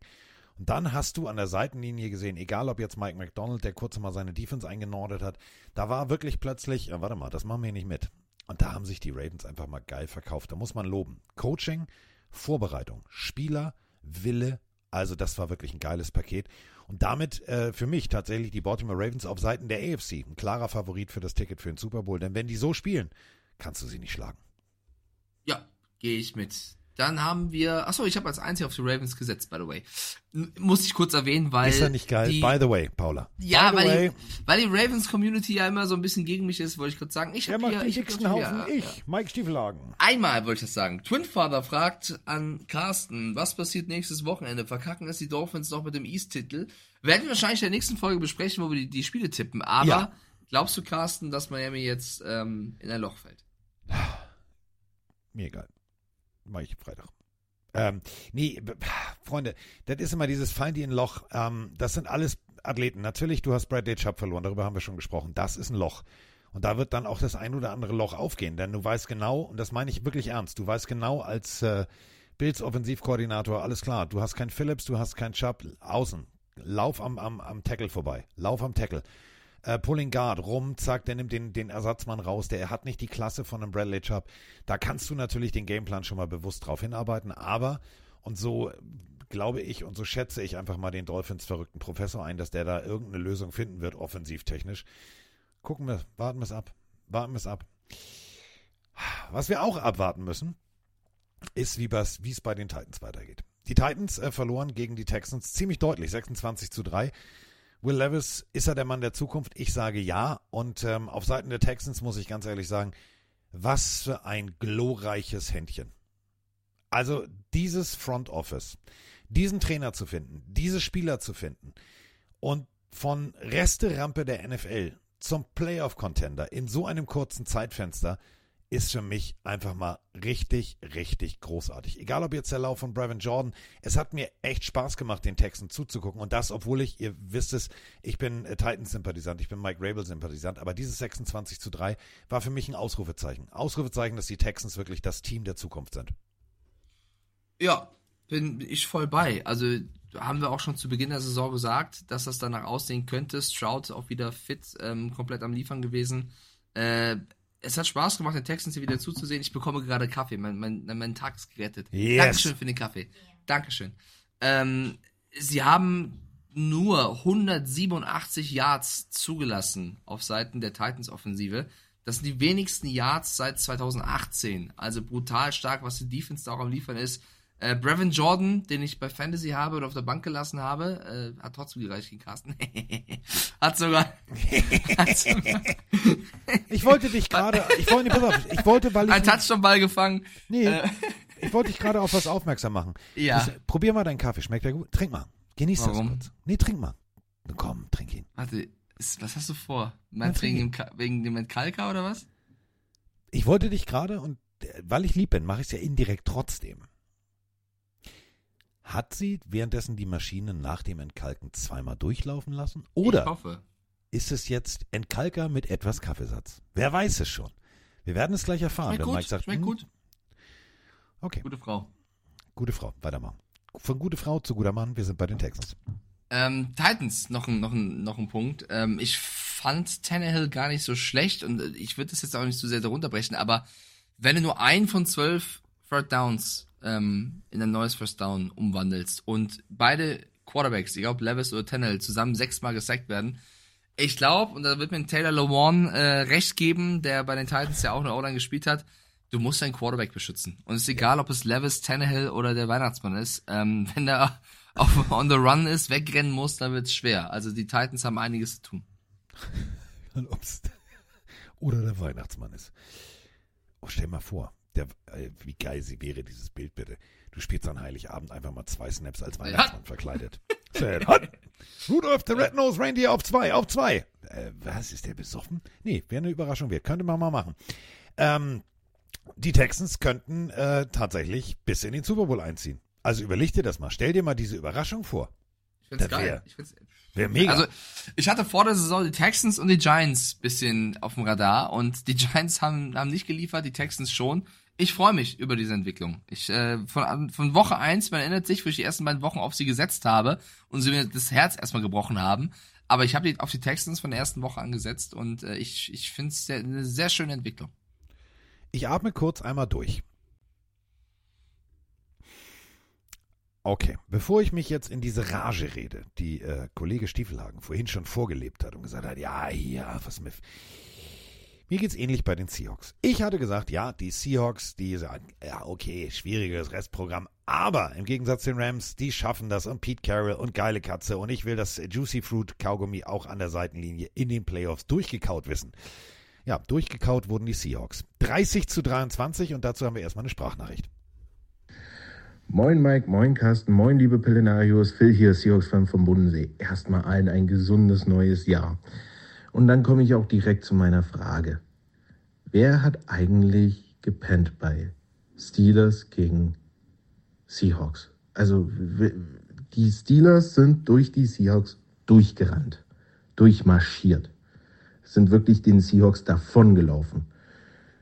Wer hat da gepennt? Also, also was war der Defense Coordinator, der Head Coach, der, der, die ganze Mannschaft, also die ganze Defense Unit, was, was, wer war da im Tiefschlaf?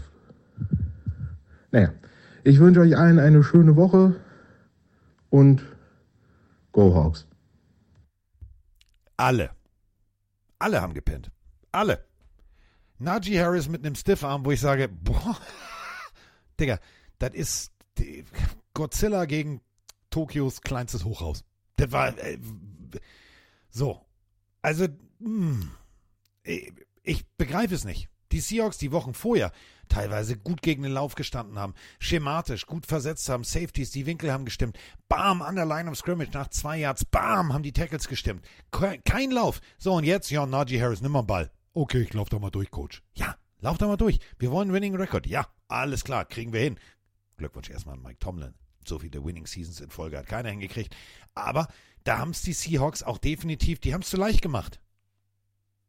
Äh, äh, ja, ich brauche gar nicht sagen, ist alles richtig. 30 zu 3, 23 gewinnen die Steelers gegen die Seahawks und wenn du gegen die Steelers spielst, dann weißt du normalerweise zwei Dinge in dieser Saison. Das erste ist, die haben schon eine gute Defense, die wehtun kann, das ist klar. Und das zweite ist, wenn du die Spiele gewinnen willst gegen die Steelers, musst du den Lauf stoppen. Und zumal sie ja noch mit einem Backup-Quarterback spielen, ist es umso wichtiger, den Lauf zu stoppen, damit Rudolph mehr in die Bredouille kommt, zu liefern. Aber sie haben das Einzige, was man tun muss, gegen die Steelers nicht getan. Sie haben den Lauf nicht gestoppt. Und es war teilweise so, man hatte das Gefühl, es ist ein Madden-Spiel und der Gegner hat, weiß nicht, wie man passt. Also die Steelers sind ja fast nur gelaufen, also phasenweise wirklich nur gelaufen und jeder Lauf hat funktioniert. Und da muss man wirklich das äh, defensive Konzept anprangern und auch hinterfragen, warum da so viele Probleme waren. Und Rudolph dann ab und an mal eingebunden worden, plötzlich ein tiefer Pass, dann mal Pickens bedient. Also von der Game-Managing-Seite her haben die Steelers in der Offensive einen verdammt erfahrenen, reifen, souveränen Job gemacht. Und die Seahawks-Defense, ich verstehe es nicht, weil Offense war ja in Ordnung. Geno Smith ähm, mit einem mit einem guten Spiel, äh, Metcalf mit einem starken Spiel. Sie haben auf der defensive Seite für mich dieses Spiel verloren. Ich verstehe nicht, warum man so Probleme hatte, da das Offensichtliche zu vermeiden. Äh, eine Nummer würde ich gerne noch mitgeben, die jetzt aufkommt in, äh, in Pittsburgh. Rudolph wieder mit einem guten Spiel. Ähm, Kenny Pickett soll sich weigern, äh, hinter Rudolph sich hinzusetzen, ihn äh, zu backen im Englischen, also zu unterstützen, zu hinter ihm den Platz einzunehmen, wie auch immer. Ich meine, das ist ja ein gesunder Ehrgeiz zu sagen, ich will spielen, aber können die Steelers mal ein, zwei Wochen in der Offensive überleben, ohne dass irgendjemand was zu meckern hat? Das ist ja wirklich grausam. Vor allem, ähm, Mason Rudolph hat einen guten Job gemacht. Mason Rudolph führt eine Offense an. Bestes Beispiel, bevor wir über Kenny Pickett sprechen, äh, was auf Seiten der Seahawks schief läuft und auf Seiten der Steelers richtig ist. Ja, also mal ehrlich jetzt. Es ist Dritter und Sieben. Es ist noch eine Minute zu spielen. Der Ball ist an der 17, an der 18-Yard-Linie. Die Ballübergabe an Najee Harris erfolgt sechs Yards hinter der Line of Scrimmage. Es ist relativ klar, dass dieser Mann läuft, nach dem, was er das ganze Spiel gemacht hat. Und dann sehe ich mir eine Defense an, die, ja, von außen, die 53, versucht, das Contain zu halten. Digi, der läuft in die Mitte, ne? Entweder machst du den Oliver Kahn und wirfst dich einfach mal in den Weg. Ist eine Business-Entscheidung. Wird wehtun, aber mach's einfach mal. Und in der Mitte versuchen zwei Leute den Center nach hinten zu schieben. Wenn zwei den Center schieben, ist dann neben der Weg frei. Und wenn dann Najee Harris da durchkommt, frage ich mich, warum? Und wenn Najee Harris dann auch noch so smart ist und sagt, Digga, ich bremse mal auf der Sitzbulette an der 2-Yard-Linie und lass die Uhr auflaufen, ist das einfach mal der Moment. Und dieses Bild möchte ich euch nochmal ganz kurz mitgeben. Der rutscht an der 2-Yard-Linie unberührt zum Boden. Dahinter stehen, er hat, ist an zwei vorbeigelaufen. Und von außen kommt der Cornerback und denkt sich, oh, ich bin auch noch zu weit weg. Unglaublich, was da passiert. Auf Seiten des Seahawks. Unglaublich. Kann ich nicht begreifen, wie man ein Playoff-Ticket in der Hand habend es so leicht fertig wegwerfen kann. Verstehe ich nicht. Und auf der anderen Seite, das, was Mike gerade thematisiert hat, ich würde als Mike Tomlin kotzen. Wie viel Scheiße muss dieser Mann noch ertragen? Von Antonio Brown bis hin zu jetzt Kenny Pickett. Nee, Backup mache ich nicht. Digga, wenn ich dir sage hüpf, fragst du nicht warum, sondern wie hoch. Du bist hier, du bist ein junger Quarterback. Und wenn Mason Rudolph diese Offense führt, warum soll ich das Momentum rausnehmen? Ich verstehe es nicht. Ich auch nicht. Also ich kann dir nur sagen, äh, du kriegst sehr viel Zuspruch äh, hier im Chat noch. Ähm, ich würde Mike Tomlin eher loben dafür, Ja. dass er schon wieder es geschafft hat, eine Winning Season, 17 Spielzeiten am Stück zu performen. Also ist wirklich unfassbar. Natürlich sagt der eine oder andere Steelers-Fan, ja, lass ihn mal ein, zwei Jahre nicht in die Playoffs kommen, darf mal wieder in den Super Bowl, wäre ganz nett. Aber ich glaube trotzdem, das zeigt, dass Tomlin ein herausragender Coach ist. Julta schreibt rein, Hall of Fame Coach. Also ich bin, ich bin gro großer Tomlin-Fan. Ich habe ihn kritisiert dieses Jahr für ein paar Entscheidungen, bleibe ich auch bei, aber er ist ins, also ich meine, jeder macht auch Fehler. Es ist, wenn wir hier jemanden kritisieren, ähm, ist es ja auch irgendwo nur menschlich. Das Wichtige ist nur, was du daraus machst und wie du aus deinen Fehlern lernst. Und für mich ist Tomlin ähm, ein Coach, der lernt, aber diese Unruhen müssten aufhören. Also das ist ja schon fast chronisch jetzt die letzten Jahre, was die Steelers betrifft. Und da muss wirklich bald ein neuer Wind rein. Ansonsten wird es sehr, sehr schwer. Ähm, die nächste Partie sind die Denver Broncos. Die Carsten und ich haben uns gewehrt. Carsten hat mich auf die böse Seite gezogen, sonst hätte ich hier noch, äh, ja, das, das richtig gehabt. Die Broncos tippen, äh, tippen, gewinnen 16 zu 9 gegen die Chargers. Und das nach dem ganzen Bohai um Russell Wilson. Jared Stidham hat gespielt, hat okay gespielt, hat wirklich, also passablen Job gemacht, ähm, 20 von 32 angebracht, einen Touchdown geworfen, 93er Rating, äh, blieb ohne Turnover. Ja, die Chargers Secondary, da wäre ich gespannt gewesen, was Russell Wilson gezaubert hätte. Trotzdem will ich es Stidham hier nicht zum, zum ähm, schwarzen Peter machen, hat trotzdem ein gutes Spiel gemacht und die Chargers nach guten Wochen von Easton Stick, der immer seine, auf seine 200 plus Yards kommt, zu wenig Effizienz. Also wieder kein Touchdown-Pass. Ähm, ich glaube, dieses Spiel wäre mit Justin Herbert wahrscheinlich anders ausgegangen. Aber das Spiel war mir auch irgendwie herzlich egal, bin ich ganz ehrlich. So, nun die erste Sprachmemo von meiner Seite nach dem Denver Broncos Spiel. Ja, äh, Stimmung war gut, Spiel war naja, aber fürs erste NFL-Spiel geht schon.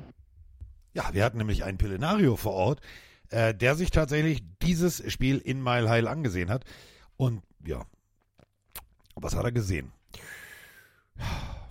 Ich will jetzt gar nicht hier fantasy-technisch rumdiskutieren, dass wenn Justin Herbert gespielt hätte, natürlich weniger gekickt worden wäre, ich dann also mein Fantasy-Duell gewonnen wären hätte. mehr, es wären mehr PATs gewesen und ich hätte trotzdem gewonnen. So. Ja, pff, drauf. Ach, kack drauf, Wurst dann.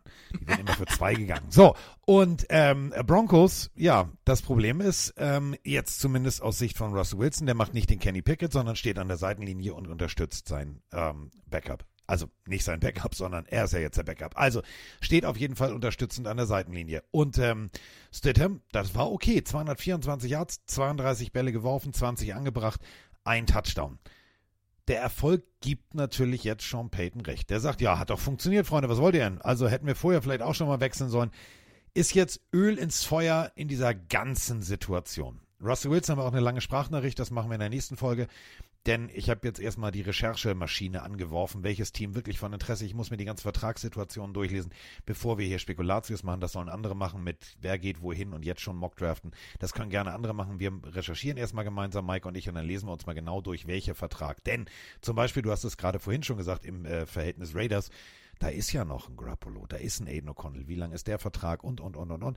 Das lesen wir uns alles in aller Ruhe durch. Auf jeden Fall wird Russell Wilson die Denver Broncos verlassen. Spätestens jetzt nach diesem Spiel steht nämlich Sean Payton da mit zwei Daumen auf sich zeigen und sagt, was hat zwei Daumen und hat recht? Ich. Also, komische Situation.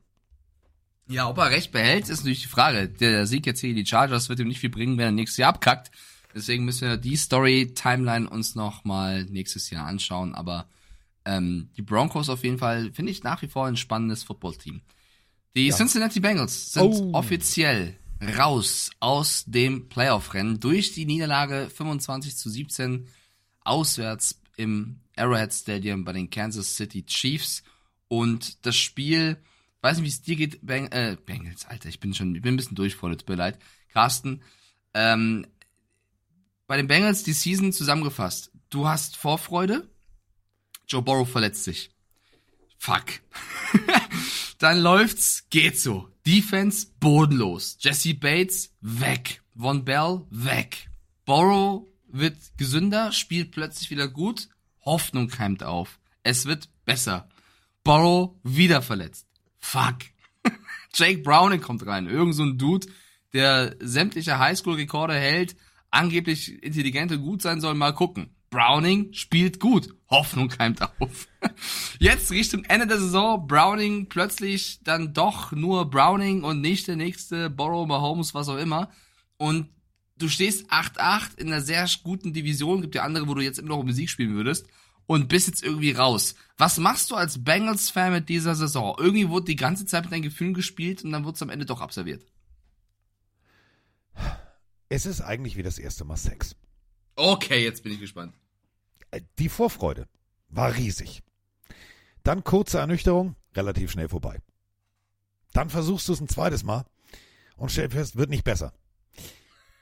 Das ist durch. sehr traurig. Ist durch. Irgendwann wird es besser. Also mit mehr Erfahrung wird es besser. Okay. Und ähm, seien wir mal ganz ehrlich, die Bengals sind wie, wie ein Teenie, der jetzt zweimal Geschlechtsverkehr praktiziert hat und jetzt da sitzt und in der Offseason sagt, aber nächstes Mal, nächstes Mal wird alles besser. Und ähm, 8-8 ist schon hart, die Hoffnung war groß und wir haben diverse Sprachnachrichten dazu, unter anderem und dazu erstmal herzlich willkommen von einem Neuhörer. Hallo Carsten, hallo Mike, hier ist Heiretin aus Hannover. Ich wünsche euch ein frohes neues Jahr und alles Gute für 2024 mit viel Glück, viel Gesundheit und allem, was dazugehört. Ich bin ein relativ neuer Pelenario und ich muss sagen, mir gefällt euer Podcast sehr gut, sehr informativ, sehr lebendig. Macht weiter so. Ja, ich bin Fan der Chiefs und gut, was soll ich sagen? Wir haben jetzt halt die Playoffs klar gemacht. Aber wenn schon der Kicker der Highscorer ist, dann fehlt mir da so ein bisschen die Dominanz der letzten Jahre. Und ich glaube, dass es dieses Jahr nicht so weit geht in den Playoffs. Patrick Mahomes hin oder her. Es sei denn, ihr sagt, so Regular Season ist vorbei, in den Playoffs werden die Karten neu gemischt. Freue mich auf eure Einschätzung. Danke und viele liebe Grüße. Ciao, ciao. Ja, hallo Mike, hallo Carsten. Frohes neues Jahr aus dem Kreis Stormann. Ja, endlich die Chiefs äh, mal wieder in der Spur. Zwar kein Feuerwerk heute, aber im Prinzip ein vernünftiges Spiel. Butker klasse, Rushy Rice klasse, Pacheco geil. Ja, und natürlich die Defense, die hat es wieder gerissen. Äh, und da möchte ich einfach mal erwähnen, was Snead so mit dem Wide Receiver macht, ist schon geil. Tja, wie geht's weiter? Äh, Platz 3 gesichert. Ich habe das dumme Gefühl, dass wir den Tyreek in 14 Tagen in Arrowhead sehen. Schauen wir mal. Äh, euch einen guten Podcast äh, und bis dahin. Ciao, ciao. Die Bengals bewegen den Ball für 34 Minuten 17. Das zum Thema, ja, Chiefs Defense, alles klar. Ja, Freunde, das ist zu viel Zeit. Das ist zu viel Zeit. Natürlich, Mahomes mit seiner Offense extrem produktiv, 373 Yards bei nur 25 Minuten 43 Ballbesitz. Das ist schon, das ist schon gut. Das ist schon wieder Feuerwerk in die richtige Richtung. Aber tatsächlich gab es Momente, statistisch gesehen, wo die Bengals hätten diese Partie gewinnen müssen. So, sie haben aber das Ding, ja, salopp gesagt, verkackt. Da sind wir wieder beim Don Minuto. Fertig. So, zweites Mal Sex.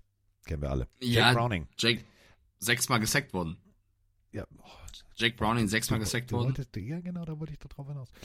Er lag sechsmal unten und äh, hat trotzdem nichts gerissen. Das war jetzt eher so suboptimal. 17 Punkte nur.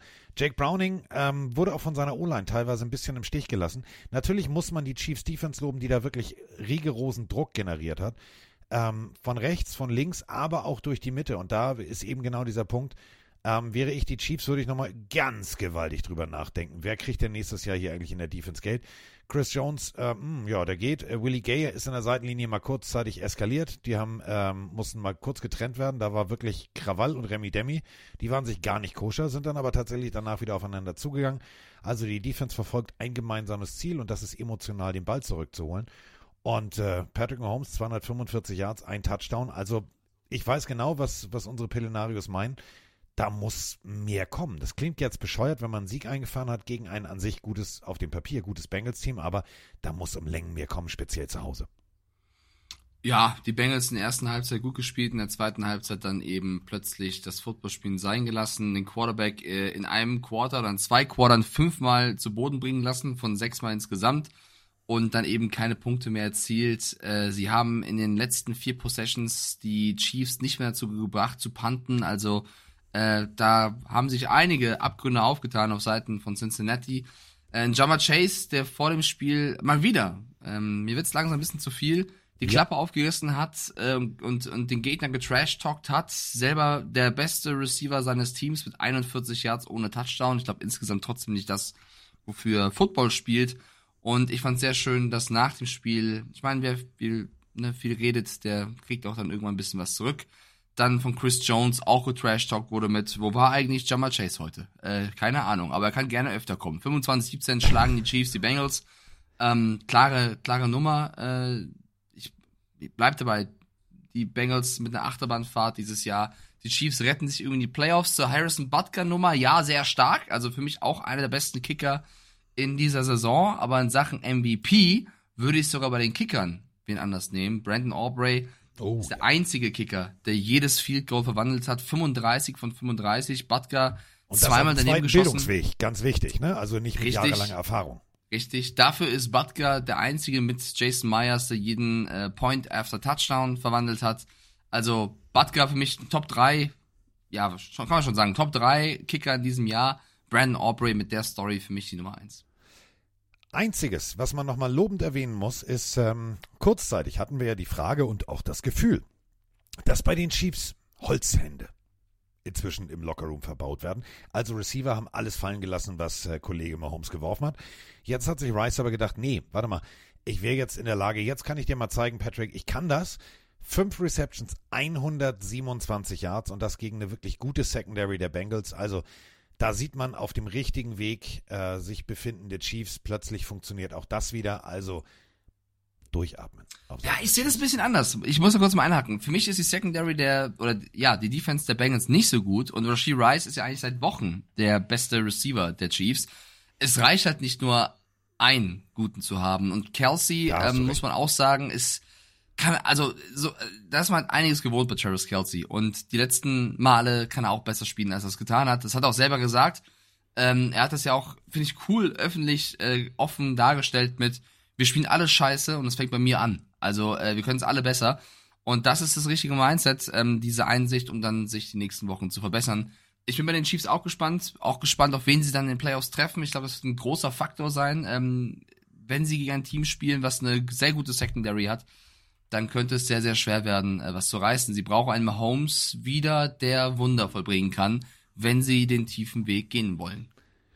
Und Wunder ist eine schöne Überleitung, gibt es immer wieder. Ähm, wenn wir bei äh, RAN im Ausland waren, dann äh, ging es mit Hoffmann und Hoffmann, also beide heißen Hoffmann, sind aber nicht miteinander verwandt, auf Reisetour. Und ähm, seines Zeichens Björn Hoffmann war äh, in, also sitzt in Köln und war dafür zuständig, London, Super Bowl, etc. So. Mit Björn bin ich sehr gut befreundet. Und äh, Björn rief mich an und wollte wissen, wie es Paula geht. Und von Paula sind wir zu seinem Team gekommen, nämlich zu den Green Bay Packers. Und Kollege Hoffmann sagte, ja, an sich ja alles schön, aber John Love, der hatte jetzt teilweise so ein bisschen farblose Spiele. dazu müsst ihr wissen, der Typ war schon beim Super Bowl in Jacksonville. Also der weiß wirklich, wovon er spricht. Und als hätte, als hätte Jordan Love zugehört, hat er gesagt, warte mal, farblos, ich, ich gebe mal Gas und zwar in grün und gelb. Und genau zu dieser Partie haben wir auch eine Sprachnachricht. Guten Morgen, Carsten. Guten Morgen, Mike. Hier spricht Robert, euer Packers-Fan aus Wolfsburg. 5.31 Uhr. Die Packers verprügeln die Minnesota Vikings. Jordan Love sieht richtig gut aus, ähm, was ich ja schon öfter auch gesagt habe. Äh, ich bin total überzeugt von dem Jungen. Ich freue mich richtig nach dem ganzen Shit, den man sich hat anhören müssen. Vor der Saison, während der Saison, als es auch mal nicht so lief. Ich glaube, der Junge ist richtig gut und wir haben unseren Quarterback gefunden. Mein neues Jordan Love Trikot wurde auch heute entsprechend eingeweiht hier vom Fernseher. Ähm, ich bin jetzt gespannt, wo es hingeht, wenn ich sehe, dass ähm, so viele junge Spieler da Bälle fangen. Ein Bo Melton aus dem Practice Squad, ein Tucker Craft, der für Luke Musgrave einspringt und einfach da weitermacht, wo der aufgehört hat. Ein Jaden Reed, der unfassbar schnell ist und tolle Routen läuft. Ähm, diese Packers machen Spaß, selbst wenn wir es vergeigen sollten nächste Woche. Ähm, glaube ich, dann haben wir in Green Bay auf jeden Fall Zukunft. Und wenn wir vernünftig picken, dann äh, baut sich da was richtig Schönes auf. Ja, ähm, keine Frage, einfach nur totale Erleichterung und Zufriedenheit. Natürlich euch auch ein gutes und gesundes neues Jahr 2024. Für mich und die Packers hätte es nicht besser starten können. Ich freue mich auf euren Podcast und Go Pack Go. 256 Yards, drei Touchdowns bei 33 Passversuchen, wovon 24 angekommen sind. Während Jordan Love glänzte, ja, Mike äh, machte Mullins, also ich sag mal so, der machte wirklich gar keine gute Figur.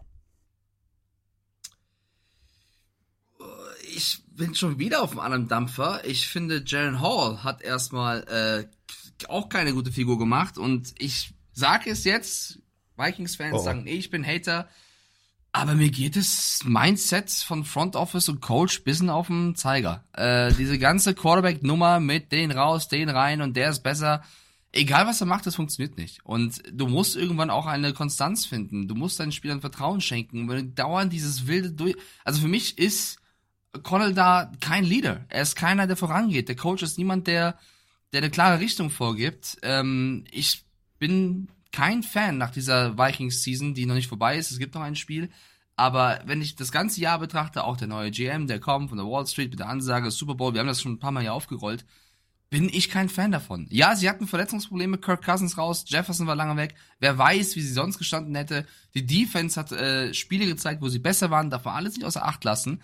Aber ich weiß nicht, wie das gelaufen wäre, vielleicht mit einem anderen Coaching-Staff, weil der Roster ist, hat Potenzial, hat gute Leute.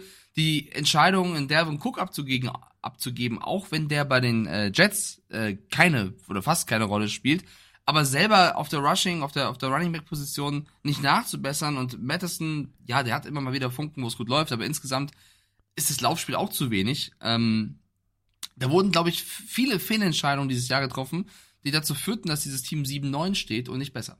Und zu den Packers, es wurde schon eigentlich gesagt, Jordan Love hat diese Season bewiesen, dass er ein Starting Quarterback ist. Es ist ein guter Spieler. Er hat sehr, sehr viel gelernt. Er macht da weiter, wo er im College aufgehört hat. Äh, Jordan Love hat mich überzeugt, dass das ein Starter ist. Ja, nächste Woche gilt es. Äh, ein Sieg muss her. Und dann haben wir das Playoff-Picture. Am Freitag werden wir genauesten statistisch, wer, wieso, weshalb, warum, wer sch- wen schlagen muss. Da kommt sehr viel Zahlensalat zum Tragen. Und das macht ja das Ganze am letzten Spieltag auch so spannend. Äh, selten, das meine ich wirklich ernst, selten gab es einen letzten Spieltag, der so viel, so viel, es kann noch werden, das. Das finde ich halt wirklich das Geile. Wir haben hier ein Playoff-Szenario, was wirklich großartig ist. Also die Buffalo Bills, äh, die Buffalo Bills ziehen den äh, AFC East Division Titel, wenn Buffalo gewinnt, aber auch wenn Buffalo unentschieden spielt, wenn das, dann muss der verlieren. Houston kann reinkommen, Jacksonville kann reinkommen, die Dolphins, die Steelers. Es ist tatsächlich richtig, richtig spannend. Ähm, bis jetzt gesetzt 49ers, Lions, Cowboys, Rams, Eagles auf Seiten der NFC. Und jetzt kommt genau das, was Mike richtig aufregt. Die Falcons wären drin, wenn Tampa Bay verliert und, und, und, und, und. Ihr seht, da ist viel, viel Zahlensalat. Das machen wir alles in aller Ruhe nächste Woche. Wir haben, ähm, ja, haben wir noch ein Spiel zu tippen Donnerstag? Nein. Nein, es gibt Nein, äh, Samstag. Samstag, Genau, Samstag. Ist, äh, Aber wir machen ja. Freitag, insofern können wir dann tippen. Sogar mit äh, Newsflash, wer spielt, wer spielt nicht, äh, Line-Up, etc. Das Ganze dann natürlich in aller Ruhe Freitag. Da wird Mike auch ausgeschlafen sein, denn Mike hat heute, und da muss ich mal wirklich äh, loben. Loben äh, tue ich selten, kennt ihr? Ähm, es sei denn, Paula, da, also fein, hast du gar draußen gemacht, ganz fein. Ähm, ich lobe sehr selten, aber ich möchte an dieser Stelle jetzt mal wirklich jemanden loben. Will er nicht hören, ist mir aber scheißegal. Ähm, ach, wisst ihr was? Das macht gar nicht ich. Das ist ja auch Quatsch. Warum soll ich das machen? Das haben wir eine Sprachnachricht zu. Moin, ihr beiden, Gosrat mal wieder hier. Ja, ich weiß nicht, wie es den anderen geht. Also, äh, ich habe mir zwei Energies heute zum ersten Arbeitstag des Jahres eingepackt, weil ich bin seit 17 Uhr gestern wach. Ähm, mal sehen, wie es bei den anderen ausschaut. Ähm, MVP-Diskussion in der NFL läuft gerade heiß, aber für mich zählt gerade nur ein MVP und das ist der von letzter Nacht und das ist Mike. Ganz ehrlich, äh, du, unser äh, Cowboy von Rand College, ähm, ja, ich weiß, du bist nicht ganz zufrieden damit, dass du einen Verhaspler drin hast und dass man dich einmal auch mit der Regie hat quatschen hören. Aber ganz ehrlich, das sind Fehler, ja, ähm, die einem deswegen verziehen werden, weil ihr als Team uns so viel Freude letzte Nacht bereitet habt. Wie ihr diese geilen Spiele begleitet habt, war genauso geil wie die Spiele selbst. Und du musstest da acht, neun Stunden performen über die Nacht hinweg und dann machst du sowas. Du machst aus einem Tweet von, von Sandra machst du eine Story, die über die gesamte äh, Nacht geht, die auch alle mitmachen. Äh, du hast wieder geile Fragen mit reingebracht, wie die zum Beispiel vom Janni, äh, geile Bilder von uns, äh, die dir gesendet worden sind, hast du gezeigt. Du hast sogar so ja, bescheidene Ergebnistipps von mir in einer lustigen Art und Weise verpacken können. Das kann man nur, wenn man einfach eine geile Katze ist. Und ich hoffe, da freust du dich drüber und dass du das vor allem Ding wahrnimmst. So, bevor du jetzt gleich sagst, ja, aber, äh, ich rede jetzt. Regie, pff, Ich ja, sag doch gar nichts. muss einer mal auf den Knopf drücken. Heißt Mute. Egal, nicht dein Fehler. Verhaspler, Digga, habe ich samstags abends vor 12 Millionen gehabt. Kann auch passieren. Im Endeffekt, es waren zwei großartige Footballspiele. Eins davon ist sogar in die Verlängerung gegangen. Wir reden von äh, Michigan gegen Alabama und wir reden von Texas Longhorns gegen die Washington Huskies. Und Mike, falls ihr es gestern nicht mitbekommen habt, musste, durfte, konnte äh, sowohl moderieren als auch expertieren, als auch seine Meinung einbringen. Teilweise, speziell in der ersten Partie, äh, mit souveräner Meinung äh, kurz mal gezeigt, wer da der Experte ist. Hat mir sehr, sehr, sehr, sehr gut gefallen. Und äh, dementsprechend sprechen wir jetzt drüber. Nicht über Mikes Leistung, weil das wird er jetzt alles wieder relativieren. Ja, aber ne, Nein, hey, ich sag doch gar nichts. Ich Lob weiß, annehmen weiß, in die Ecke. Du bist jetzt, geh auf die stille Treppe. Ich bin jetzt die Superman. Ab auf die stille Treppe. Hat er so gut gemacht, dass ich wirklich stolz hier saß und Paula nachts gesagt hat, das ist dein Onkel. Das ist dein Onkel. so, wer jetzt eher so suboptimal offensiv gespielt hat, und da müssen wir kurz drüber sprechen, du warst dabei und äh, das wird viele da draußen interessieren, denn es geht natürlich auch, wer kommt in die nächste NFL-Draft etc. Also, Alabama reingerutscht, kontrovers, dass sie reingerutscht sind gegen Michigan und es war eher ein, ich sag mal so eine Defense-Schlacht. Also, Michigan gegen Alabama gab's eher grob vors Fressbrett, wenn du Quarterback bei Alabama warst. Ja, ich versuche jetzt trotzdem kurz mal Danke zu sagen an Gosrak. es war, es waren zwei sehr schöne Sendungen. Äh, Ich bin nur ein bisschen irritiert, weil wir hatten noch gar keine Nachbesprechung. Ich weiß gar nicht, wo ich offen war, wo man mich gehört hat. Ich hoffe, ich habe keinen Scheiß erzählt an der Nein. Stelle. Äh, Ich kann dafür tatsächlich nichts. Das ist, äh, ich merke nicht immer, ob ich, ob ich mit, wenn ich mit der Regie rede, ob das rausgeht oder nicht. Da sitzt jemand in der Regie am Ton, der das ähm, kontrolliert. Und Versprecher, bin ich auch ganz ehrlich, also wenn ich um 4 Uhr morgens irgendwie Finalthema statt Finalteilnehmer sage, glaube ich, ist auch nicht so schlimm. Ich war, ich, nee, ich war, war in Ordnung. Es gab eine sehr lustige Szene, wo ich auch einen kleinen Lachfleisch hatte, um 5 Uhr morgens oder so. Und zwar ähm, haben wir, ihr müsst euch das so vorstellen, Carsten kennt das, wenn man einen Ablauf hat, gibt es Positionen in diesem Ablauf, wie eine Sendung funktionieren soll. Und wir wollten in der Halbzeit eigentlich im ersten, in der ersten Version des Ablaufes einen Rückblick auf die College-Saison spielen. Wir haben uns aber kurz entschlossen, das passiert häufiger mal äh, im Fernsehen, zu sagen, nee, wir spielen das nicht. Wir spielen lieber eine historische, einen historischen Beitrag von 1982. Und ich stehe da, es ging darum, dass in, im, im Jahr 82 beim Spiel von Stanford mit ablaufender Uhr, die haben gelateralt, äh, die Marching Band zu früh aufs Feld gelaufen ist. Und nicht einer, sondern alle. Und die lateralen sich den Ball da hin und her und kommen bis zur Endzone und vor der Endzone, googelt das bitte, 1982 gibt einen Clip, steht die gesamte Marching Band und denkt sich, oh oh, und die Spieler rennen auf diese Endzone und so und denken, wie viele Leute sind hier? Und die haben dann so einen Beitrag gespielt, wo Leute aus der Zeit sprechen, wo der Defender, äh, wo, wo, Leute gesagt haben, ich wusste gar nicht, ist es ein Gegner, ihn tackle? Ist es einer von der Marching Band? Das war, ist es großartig. Wirklich super lustiger Beitrag.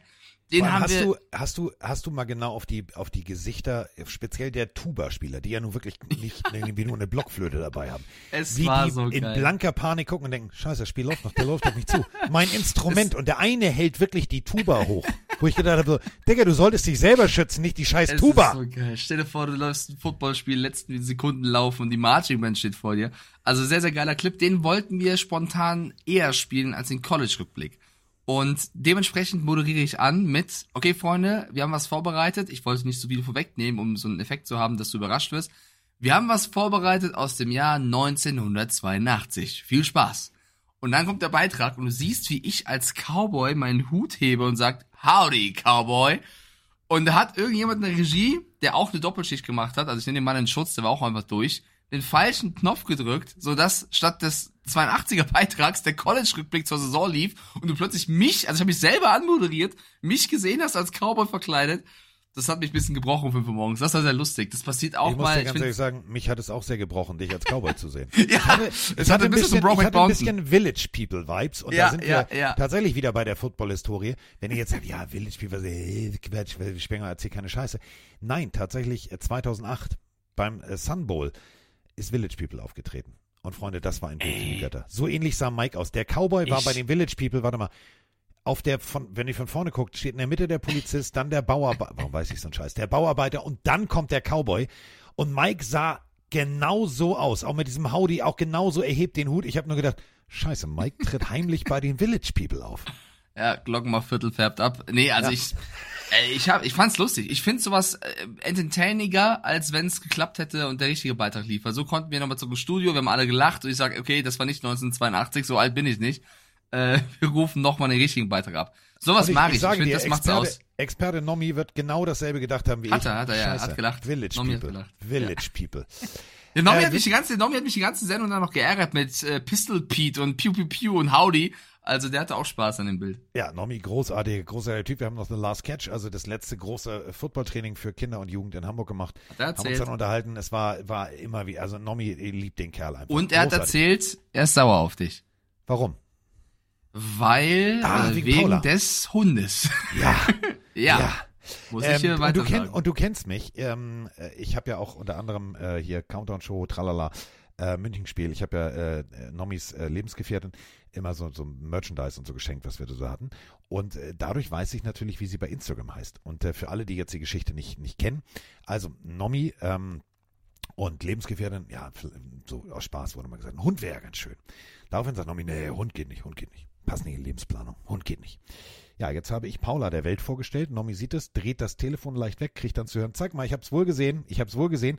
Und ich habe äh, Nomi jetzt versprochen, dass ich jetzt äh, bei irgendeinem Post demnächst einfach mal komplett Nomi, Lebensgefährten, alle drauf markiere und sage, egal wie die Lebenssituation ist, mit Wille geht das immer mit dem Hund. ich weiß genau, fünf Minuten später klingelt das Telefon. Du Arsch.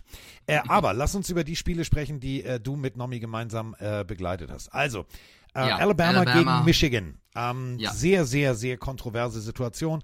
Ja, nee, abgeguckt. Äh, also, falls ihr es nicht mitgekriegt habt, Coach Harbour, also auch geil, ne? Coach Harbour zieht ins Finale ein und sein Bruder, der Coach ist bei den Ravens, zieht auch eigentlich schon so gut wie ins Finale ein. Das ist schon eine paradoxe Situation. Also Papa Harbour kann, Freund, kann stolz auf seine Söhne sein. Stolz kann auch äh, Coach Harbour auf seine Defense sein, denn die Defense tatsächlich hat für die Michigan Wolverines dieses Spiel gewonnen. Offensivtechnisch lief das ein bisschen eher wie Sand durch die Sanduhr. Es wurde erst am Ende schnell, am Anfang war es ziemlich zäh, aber ja, die haben mehr oder minder irgendwie Trampolin auf dem Alabama Quarterback gespielt, weil die O-Line von Alabama hat nichts geschissen gekriegt und damit Michigan mit einem ja, Sieg in Overtime sich ins Finale gezogen. Ja, also es hat sehr viel Spaß gemacht, dieses Spiel zu gucken. Äh, JJ McCarthy auch, wie ich finde, hinten raus dann eben Richtung viertes Viertel in Overtime ähm, ein, starkes Spiel gespielt. Blake Corum, äh, wo es nochmal richtig emotional wurde und sentimental auch nachgespielt wurde, mit einer herausragenden Leistung. Ähm, wirklich eine der, der stärksten Running Back Performances, die man über Jahre im, im College Football gesehen hat. Also Blake Corum gerne mal sich für, für irgendeinen Draft dann merken. Ähm, ich finde aber auch die Geschichte bei Alabama großartig, weil ja, man weiß oder man College Playoffs verbindet man mit Alabama Crimson Tide und das ist äh, zu großem ähm, Teil auch an Nick Saban zu verdanken, dem Bill Belichick des College Footballs, also einer der legendärsten Coaches, die da rumlaufen, der es immer wieder schafft, dieses Team dahin zu führen. Und auch in diesem Jahr, wie, ich finde, das kam in der Sendung ein bisschen zu kurz, weil wir nicht so viel Zeit hatten, einen fantastischen äh, Job im Recruiting, Recruiting getan hat, also sehr viele neue Spieler dazu geholt hat und aus denen, also wenn du siehst, wie Alabama zu Beginn der Saison gespielt hat, in Woche zwei gegen die Longhorns verloren hat und dann am Ende Georgia, die 2021 und 2022 Champion waren, besiegt, um noch irgendwie, jetzt egal ob verdient oder nicht verdient, in die Playoffs zu kommen. Ähm, da siehst du den, den Coaching-Job, wie er es schafft, diese Jungs über ein ganzes Jahr hinweg zu entwickeln. Also ich bin ein Fan von Saban, wie der mit seinen Jungs umgeht. Und allen voran habe ich ein bisschen Jalen Milrow, ähm, ja, äh, lieben ist zu viel, aber ich finde ihn sehr sympathisch, weil Milrow ist der Quarterback von Alabama und ihr müsst wissen, in den letzten Jahren äh, waren da namhafte Spieler mit dem Jalen Hurts, mit dem Tua Tagovailoa. Quarterbacks in Alabama sind immer top-notch. Und Jalen Milrow hat dann schwer, schweres Erbe angetreten, wurde auch in der Season mal gebencht, kam zurück und durfte sich so viel Scheiß anhören. Also auch von seinem ehemaligen ähm, Offensive Ja. Coordinator, ein gewisser Bill O'Brien. Ja, ja, Dieser Mann, also ein. Händchen hat für Spielerentwicklung, wie wir wissen. Genau, der hat äh, Milrow empfohlen, die Position zu wechseln. Und wenn du siehst, wie dieser junge Mann auf dieser Pressekonferenz darauf angesprochen, gebrochen ist und traurig ist und sagt, ja, wenn mein eigener Coach mir sagt, ich soll eine andere Position spielen, dann macht das was mit dir. Und dann fragt der Reporter nach, ja, was für ein Gefühl hast du da gehabt? Und der sagt, ja, was für ein Gefühl hat man, wenn dir, wenn, wenn dir jemand sagt, du bist scheiße? So. Und er hat das trotzdem, und ich liebe diese Einstellung, die habe ich euch hier im Podcast ja auch schon ein paar Mal mitgegeben, wenn was Negatives passiert, zu versuchen, irgendwann ab dem Zeitpunkt was Positives draus zu machen. Er hat das genutzt, um sich zu motivieren, zu sagen, ich zeig's euch jetzt erst recht. Und ja, er hat jetzt nicht ähm, das herausragende Spiel gegen Michigan gegen eine brutale Defense gezeigt, aber er hat auch keine Fehler gemacht, äh, keine großartigen Fehler gemacht, zumindest im, im Pass. Ähm, die Fumbles, äh, der Fumble war natürlich bitter, aber dieses Spiel hatte so viele Geschichten auf beiden Seiten und ich finde letztendlich mit Michigan auch einen verdienten Sieger, weil sie einfach durch diese Defense-Leistung, durch diesen Running Back, durch die Entscheidungen von Harbaugh verdient gewonnen haben. Natürlich, Carsten, wir können dieses Michigan-Thema jetzt aufmachen mit Harbaugh und den ganzen Suspendierungen, aber dann reden wir hier zwei Stunden wahrscheinlich Ja, noch. und es ist, pass auf, Mike, und es ist, es ist, nochmal, für alle da draußen, die vielleicht nicht regelmäßig College Football gucken. Das wird schon, also im Fernsehen übertragen. Das bedeutet, es gibt auch Kameras auf die Seitenlinie. Wir müssen Da erstmal den Umstand erklären, genug- Carsten. Genau, glaub, also es wurde wir- wir- angeblich, also Michigan hat angeblich jemand oder Leute abgestellt, die filmen, wie die Playcalls an der Seitenlinie aussehen. So, das ist angeblich das Problem. Und damit, ich sage bewusst angeblich, denn diese Spiele werden im Fernsehen übertragen. Da ist oft genug, Mike und ich haben auch schon drüber gesprochen, die Jungs, die da stehen und irgendwelche Zeichen signalisieren. Ey, da brauchst du nicht heimlich zu filmen. Du kannst dir einfach das ESPN-Video angucken und weißt genau, was da an der Seitenlinie rumgewedelt wird oder was an Tafeln hochgehalten wird. Das ist jetzt kein Geheimnis. Und das ist nicht, dass du da James Bond-mäßig durch die kalte Küche dich abseilst, Mission Impossible-mäßig kopfüber im Lockerroom der Gegner hängst und irgendwie ein Playsheet klaust, sondern angeblich hast du das gefilmt. So, Das ist für mich der größte Quatsch. Ja, also es ist natürlich noch ein bisschen mehr. Also man darf im College Football erstmal nicht den Gegner spionieren, abfilmen, Tapes machen. Und es soll der Fall sein, dass der Videoanalyst von Michigan ähm, bei verschiedenen Teams für 30 Spiele sich Tickets gekauft hat und wie auch immer, das ist die Frage, die sich mir eigentlich stellt, es geschafft hat an die Sideline dieser Teams und von dort aus an Informationen gekommen ist, die er wohl Michigan zugetragen hat. Und das sei aufgekommen.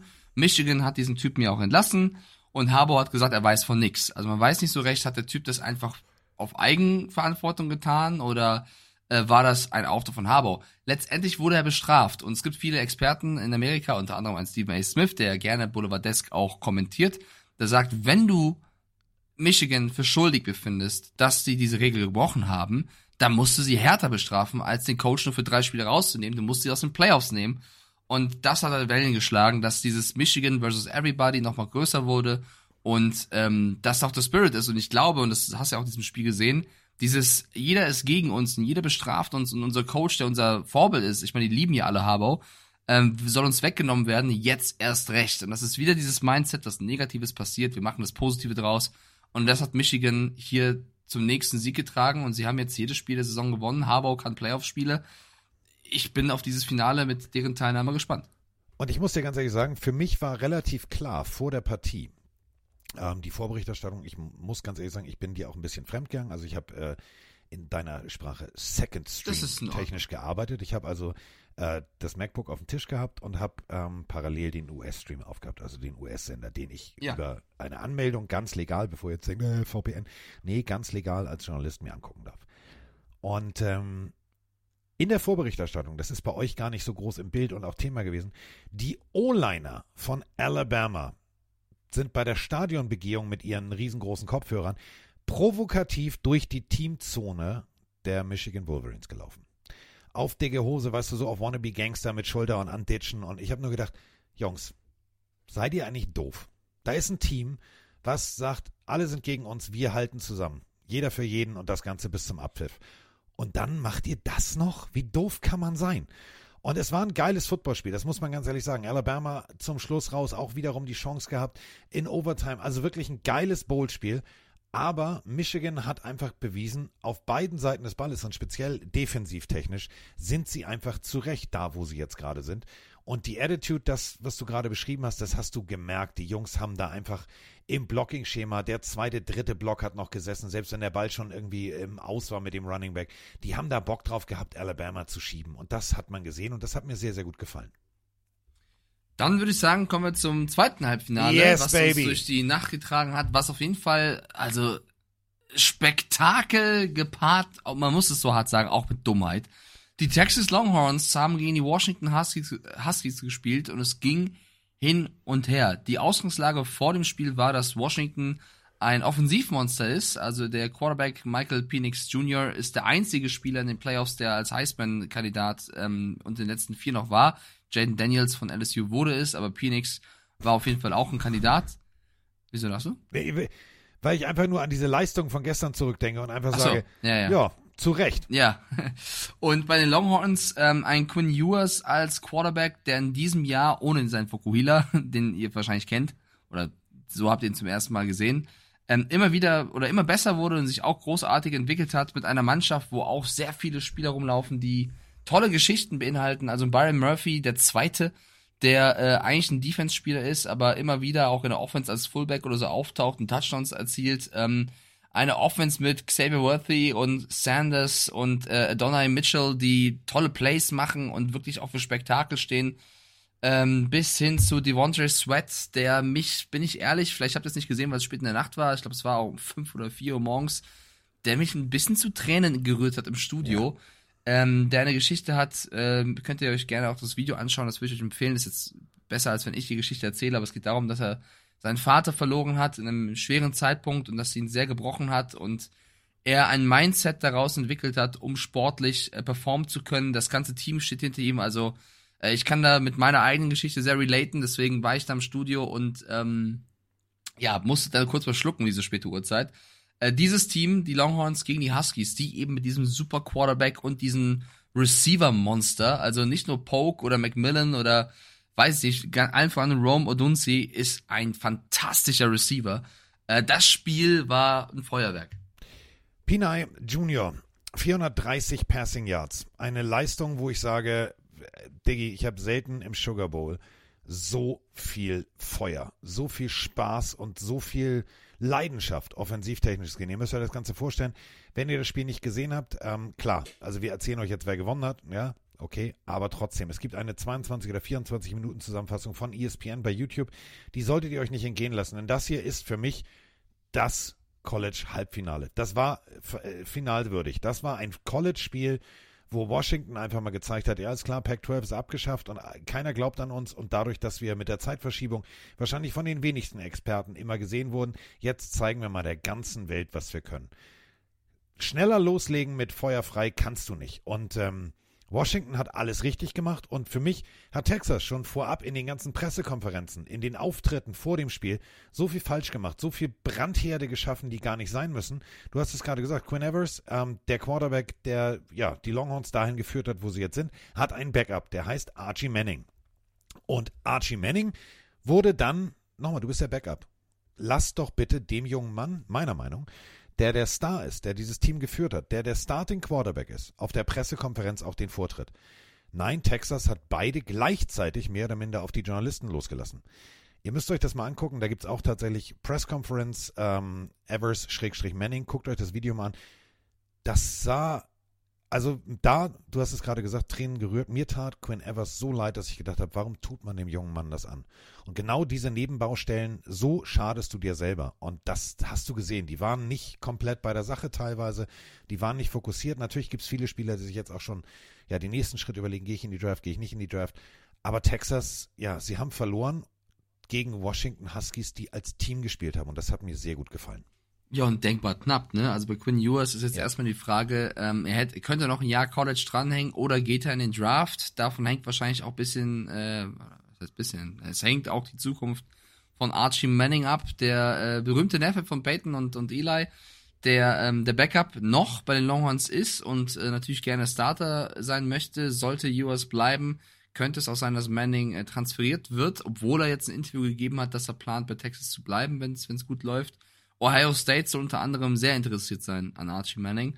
Und dieses Ende der Partie, ähm, muss man sagen, ich, ich finde von der Coaching-Perspektive hat Sarkisian als Longhorns-Coach für mich den besseren Job gemacht, insgesamt gesehen.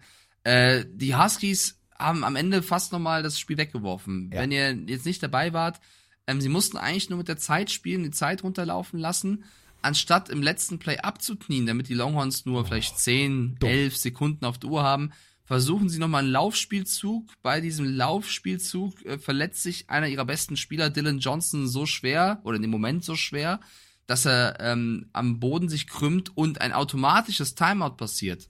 Sodass die Longhorns, glaube ich, um, um die 40 Sekunden noch hatten statt nur 10. Ähm, und sie haben einen Spieler von sich selber verletzt, die Huskies. Dann äh, wird der Ball weggepantet. Der Panther zeigt einen Fair Catch an. Der Husky-Spieler rennt so halb in ihn rein. Es gibt eine Flagge, wieder 15 Yards geschenkt. Und am Ende geht das so weit, dass die Longhorns drei Versuche nochmal haben, oder fast vier, um, äh, oder mehrere, ja, mehrere Versuche haben, um dieses Spiel noch zu gewinnen. Großartigen Pässen von Evers ja. den Ball in dieser ja. kurzen Zeit bewegen. Also mit einer Abgeklärtheit kalt wie eine Hundeschnauze. Das war wirklich geil. Also es wäre sehr, sehr dumm gewesen, ja.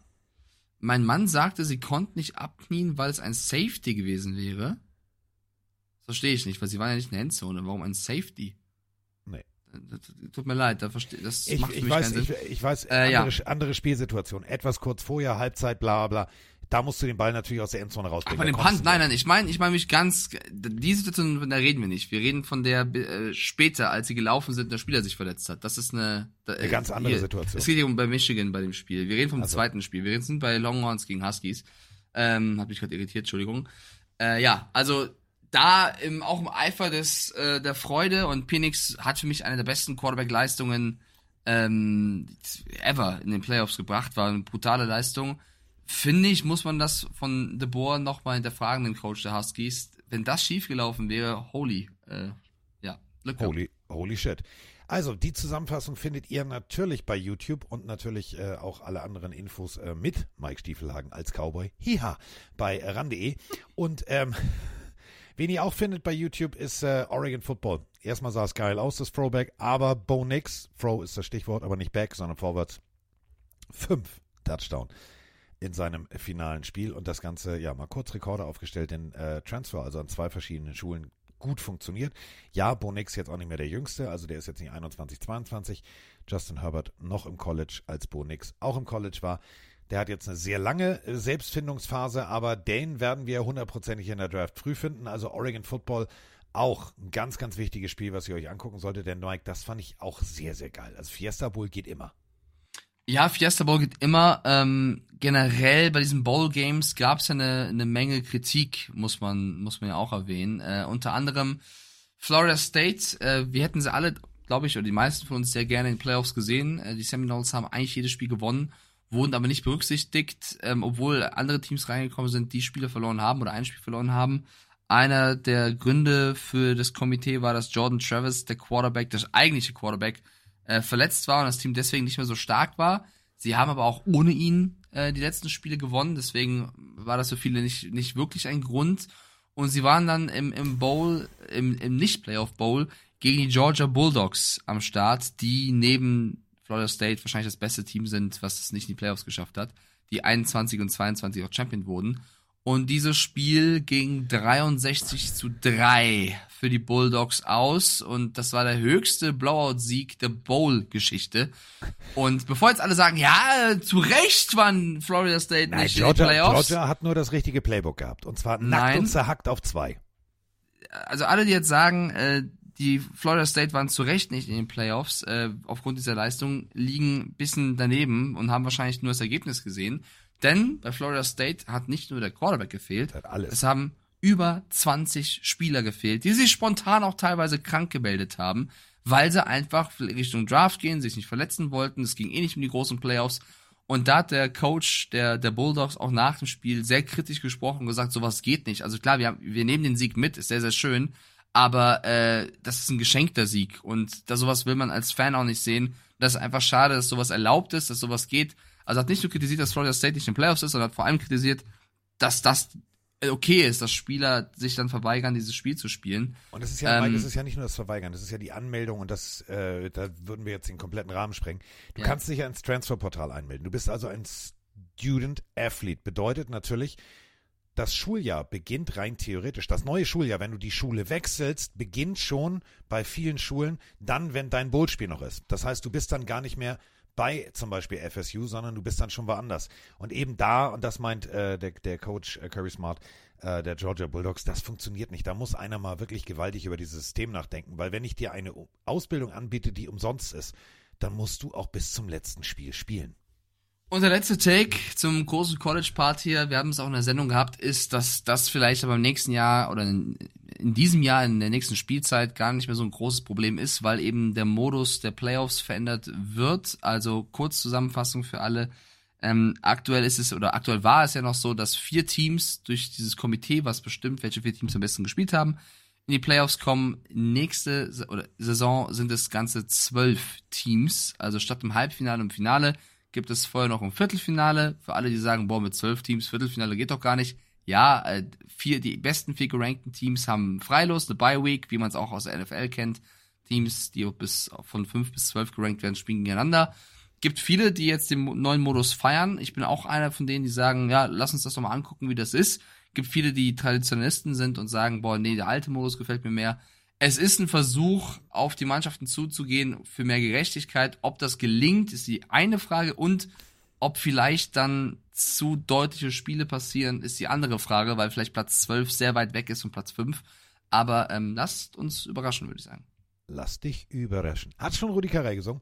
Äh, apropos Überraschung, ähm, DJ Uigalele, so heißt der junge Mann, äh, der soll der Heilsbringer werden. Gerade jetzt, beep, beep, Newsflash, ähm, also wechselt von Oregon State, also von den Beavers zu den Florida State Seminoles. Das Ganze auch über dieses Transferportal. Da werden wir auch in der Offseason nochmal ganz lange drüber sprechen, was das bedeutet. ETC machen wir auch nochmal eine Folge drüber, Mike und ich. Also da wird viel, viel, viel äh, hin und her geschiftet. Da ist Geld im Spiel. Also inzwischen ist College Football halt nicht mehr College Football, sondern Pay the Man. Ja, bisschen Geschmäckle hat das Ganze. Aber äh, Mike hat es gerade gesagt, nächstes Jahr Playoffs äh, mit mehr Teilnehmern. Kann spannend werden, kann auch voll nach hinten losgehen, denn manchmal rutschen auch Teams durch knappe Siege in die Top 12 oder in die Top 14, die da eigentlich nichts zu suchen haben. Da bin ich mal sehr gespannt, wie man das Ganze handelt. Wie wir es hier handeln, ist relativ klar. Freitag gibt's die nächste Folge mit Mike und mir. Und äh, jede Folge, und das wird auch 2024, 2025, 2026, vielleicht kann ich da gar nicht mehr sprechen, wer weiß das schon, mehr schon alter Mann, aber wird auch da so sein, Mike hat immer die letzten Worte. Ich würde sagen, scheiß auf Neujahrsvorsätze. Das wären meine letzten Worte an der Stelle. Ich finde, man sollte das nicht an ein, ein neues Jahr knüpfen. Äh, viel wichtiger ist einfach, einen ständigen Vorsatz in sich selber zu tragen, und zwar Erfahrungen zu sammeln und äh, Entwicklungen zu auf Entwicklung abzuzielen, dass man sich verbessert und den nächsten Schritt in seiner Entwicklung eben tut. Und das ist ganz egal, ob das zum Jahresende, Jahresanfang passiert. Ist auch egal, ob es darum geht, äh, sich gesünder zu ernähren, Sport zu machen oder sonst irgendwas. Man sollte immer versuchen, am nächsten Tag eine bessere Version von sich selbst zu sein. Ich weiß, sehr poetisch und abgedroschen, aber es ist die Wahrheit. Lasst uns das versuchen. Ähm, Dankeschön für die schöne Aufnahme, lieber Carsten und lieber Twitch-Chat. Bis zur nächsten Folge am Freitag. Also pass auf. Es ist, es ist soweit. Pille, Pille, Pille, Pille, Pille für den Mann. Pille, Pille, Pille, Pille, Pille, Pille, Pille für den Mann.